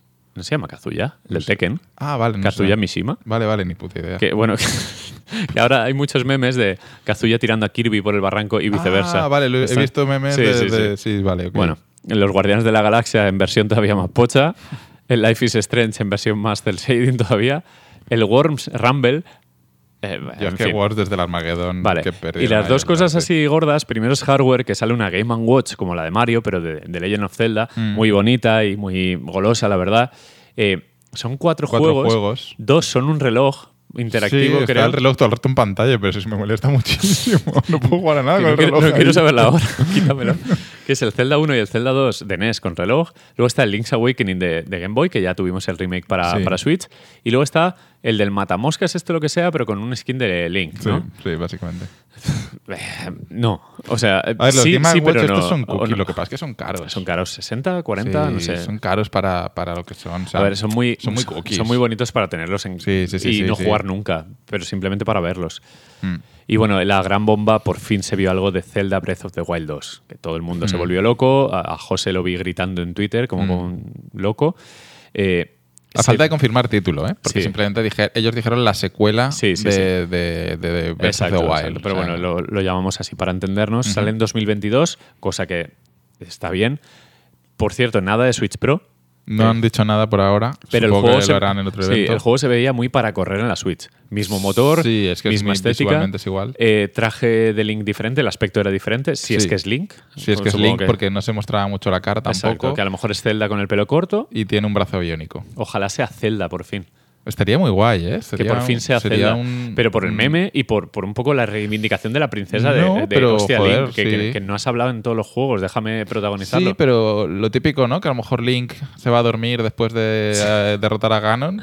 Sí. Eh, o, o que tiene que ser Zelda quien rescata a Link. Exacto, y entonces como ahora él está durmiendo, pues que tenga que, que- Ah, que es- venir se va a dormir es eso, porque siempre está durmiendo. Sí, porque, la no, pero porque sí. es verdad que siempre se va sí, a dormir es la después de que lo- sí, sí. O sea, se cansa y, y- y una siesta. y entonces que sea Zelda la que tiene que ahora hacer un poco. Estaría muy guay, joder. Ya que va a ser el primer juego que tenga una secuela tan directa, ¿no? Porque, bueno, no sé si ha habido otro. Y el- que se el- llame The Legend of Link. Sí, ojo, Qué bonito. ¿eh? que- que sería ahí... Sería curioso. espectacular. No sé, pero vimos algunas mecánicas, siguen respetando lo de las bolas magnéticas. tiempo, sí.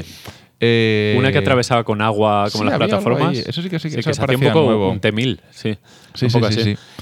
Eh, Hay enemigos nuevos, mm. que además salían los, los goblins estos, como se llaman, Los de siempre, sí. que se, salía una estructura debajo de, de la tierra que estaba muy chulo. Y, a es que no enseñaron mucho. El, no, tráiler y- fue muy, muy y, y descontextualizado a lo loco para no spoilear nada. Mm. Pero que existe y que sale el año que viene, que ya era hora, joder. Mm, 2022 ya está ahí. Y que va a ser la bomba, seguro. Mm. O sea, va, a ser, va a ser tremendo. Yo vendí mi Switch. eh, mm, bueno, a ver si qué dicen de la Pro esa, porque a lo mejor me toca comprar una Pro. A ver, lo bueno es que en casa tenemos dos nosotros. Ya muy malas te dejamos una. Tenemos No, la Lite y la, y la grande. Tienes dos y vas a tener tres en, en breve. La Switch Pro. La Pro. De que no oiga esto, Ana, ¿eh? Se la vas a comprar. No. ¿Para qué? Para jugar al Zelda a 31 frames.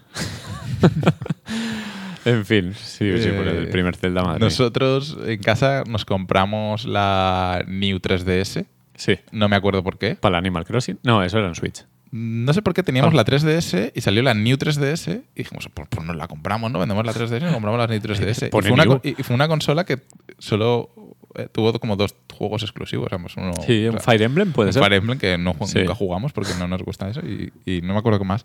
Pero mm, supongo que la Switch, no sé, a ver, me imagino que caerá. La típica, el A típico ver, juego de a ver, 400 euros otra Yo vez. tengo muchas ganas de que mejoren los mandos, que me, me parecen horribles. El otro día estuve jugando al Ghosts and Goblins ese y dije, pero que no puedo jugar con Ya. esto. Si van a llamar la Pro, sobre todo si van a llamar la Pro, que tenga un mando sí. un poquito más Pro. Sí, pero el incorporado con la consola, o sea, lo que es. Sí, sí, sí, Y sí, tendrá sí, conexión sí, en la tele y todo, o sea, que tiene que tener Joy-Con. Y eh, espero que los Joy-Con a ver si tienen cruceta o algo intercambiable tipo Elite, como el mando Elite Sí, de Xbox. Y un ¿sabes? poquito a lo mejor más. eh, más, más gordica. sí, ¿no? Que, se, hagan un poquito Sí, más, en la más ergonómico, Más sí. ergonómico, eso. Iba a decir anatómico, pero no, me salía. Pues eso, eh, hasta aquí el E3. Hasta aquí el Realmente, E3. Uno de los E3 E3 más tristes Mm. en cuanto a anuncios de, de la historia, por las circunstancias de, entiendo, de la pandemia. Pero sí, soso, ¿no? Un poco desangelado Mm, todo. Descafeinado. Sí. Descafeinado. Eh, de todas formas, eh, el, el verano va a tener varios eventos. El Geoff Keighley este va a tener va, va a hacer eventos a lo largo del verano. Tenía en mente hacer eventillos. Eh, habrá, no sé si habrá Gamescom este año. Creo que el año pasado hubo, ¿no? Hubo algo de no, no me acuerdo. ya. si hubo es que el año pasado no me acuerdo de, de que hubo año Ya. en general. No. Eh, bueno, si hay Gamescom, supongo que será a finales de agosto, o sea que Sí. será otro eventillo eh, en el que no suelen contar muchas cosas, pero bueno, algo se, algo se puede rascar ahí. Y, y poco más. Eh, tenemos, estamos a la espera de un EA Play. No tenemos claro si es el 22 de junio o de julio. Sony tiene que hacer un State of Play más pronto que tarde. Yo creo que en menos de un mes tendremos un State of Play de Sony y enseñará algo de God of War, quizá. No lo sé.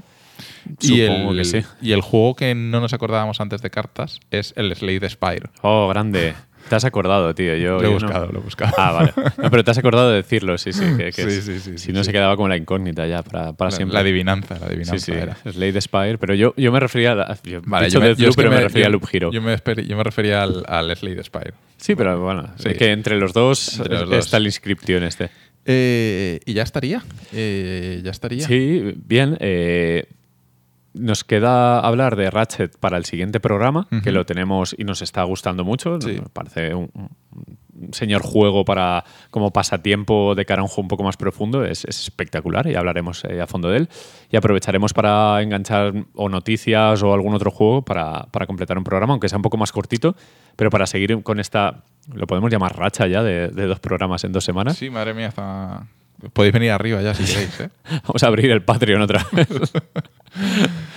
Pero nada, eh, nada, realmente contento de, de grabar y, y- y no sé si podremos intentar mantener el ritmo. También el verano a veces es más complicado mantener el ritmo de grabación, pero, pero sí que deberíamos ser más regulares porque, joder, al final nos lo pasamos bien. Sí, sí. A la gente por el feedback que tenemos le gusta. Sí, Todavía que- tenemos ahí gente, remanente de gente que nos escucha. no, y, y que lo montamos en un pedo, que al final no, no cuesta tanto. No hay edición.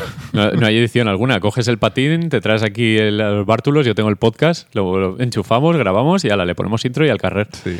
Al final es un podcast eh, fácil, de, de- fácil de montar. de- con, producir. Con el o, eh, con One, eh, One- con Old Game Plus sufro, eh, porque le metía música le metía, y me tiraba. Pero esto, esto puede salir. O sea que al final, si, si conseguimos cuatro noticias importantes y un jueguico, para adelante. Sí. Pues en fin, Pues- ya estaría por el programa de hoy, Sí. E3 2021. 2021, el programa 103 sobre el E3. Clavado. Pues nos escuchamos prontito y nos leemos por Twitter. Venga, hasta luego. Adiós.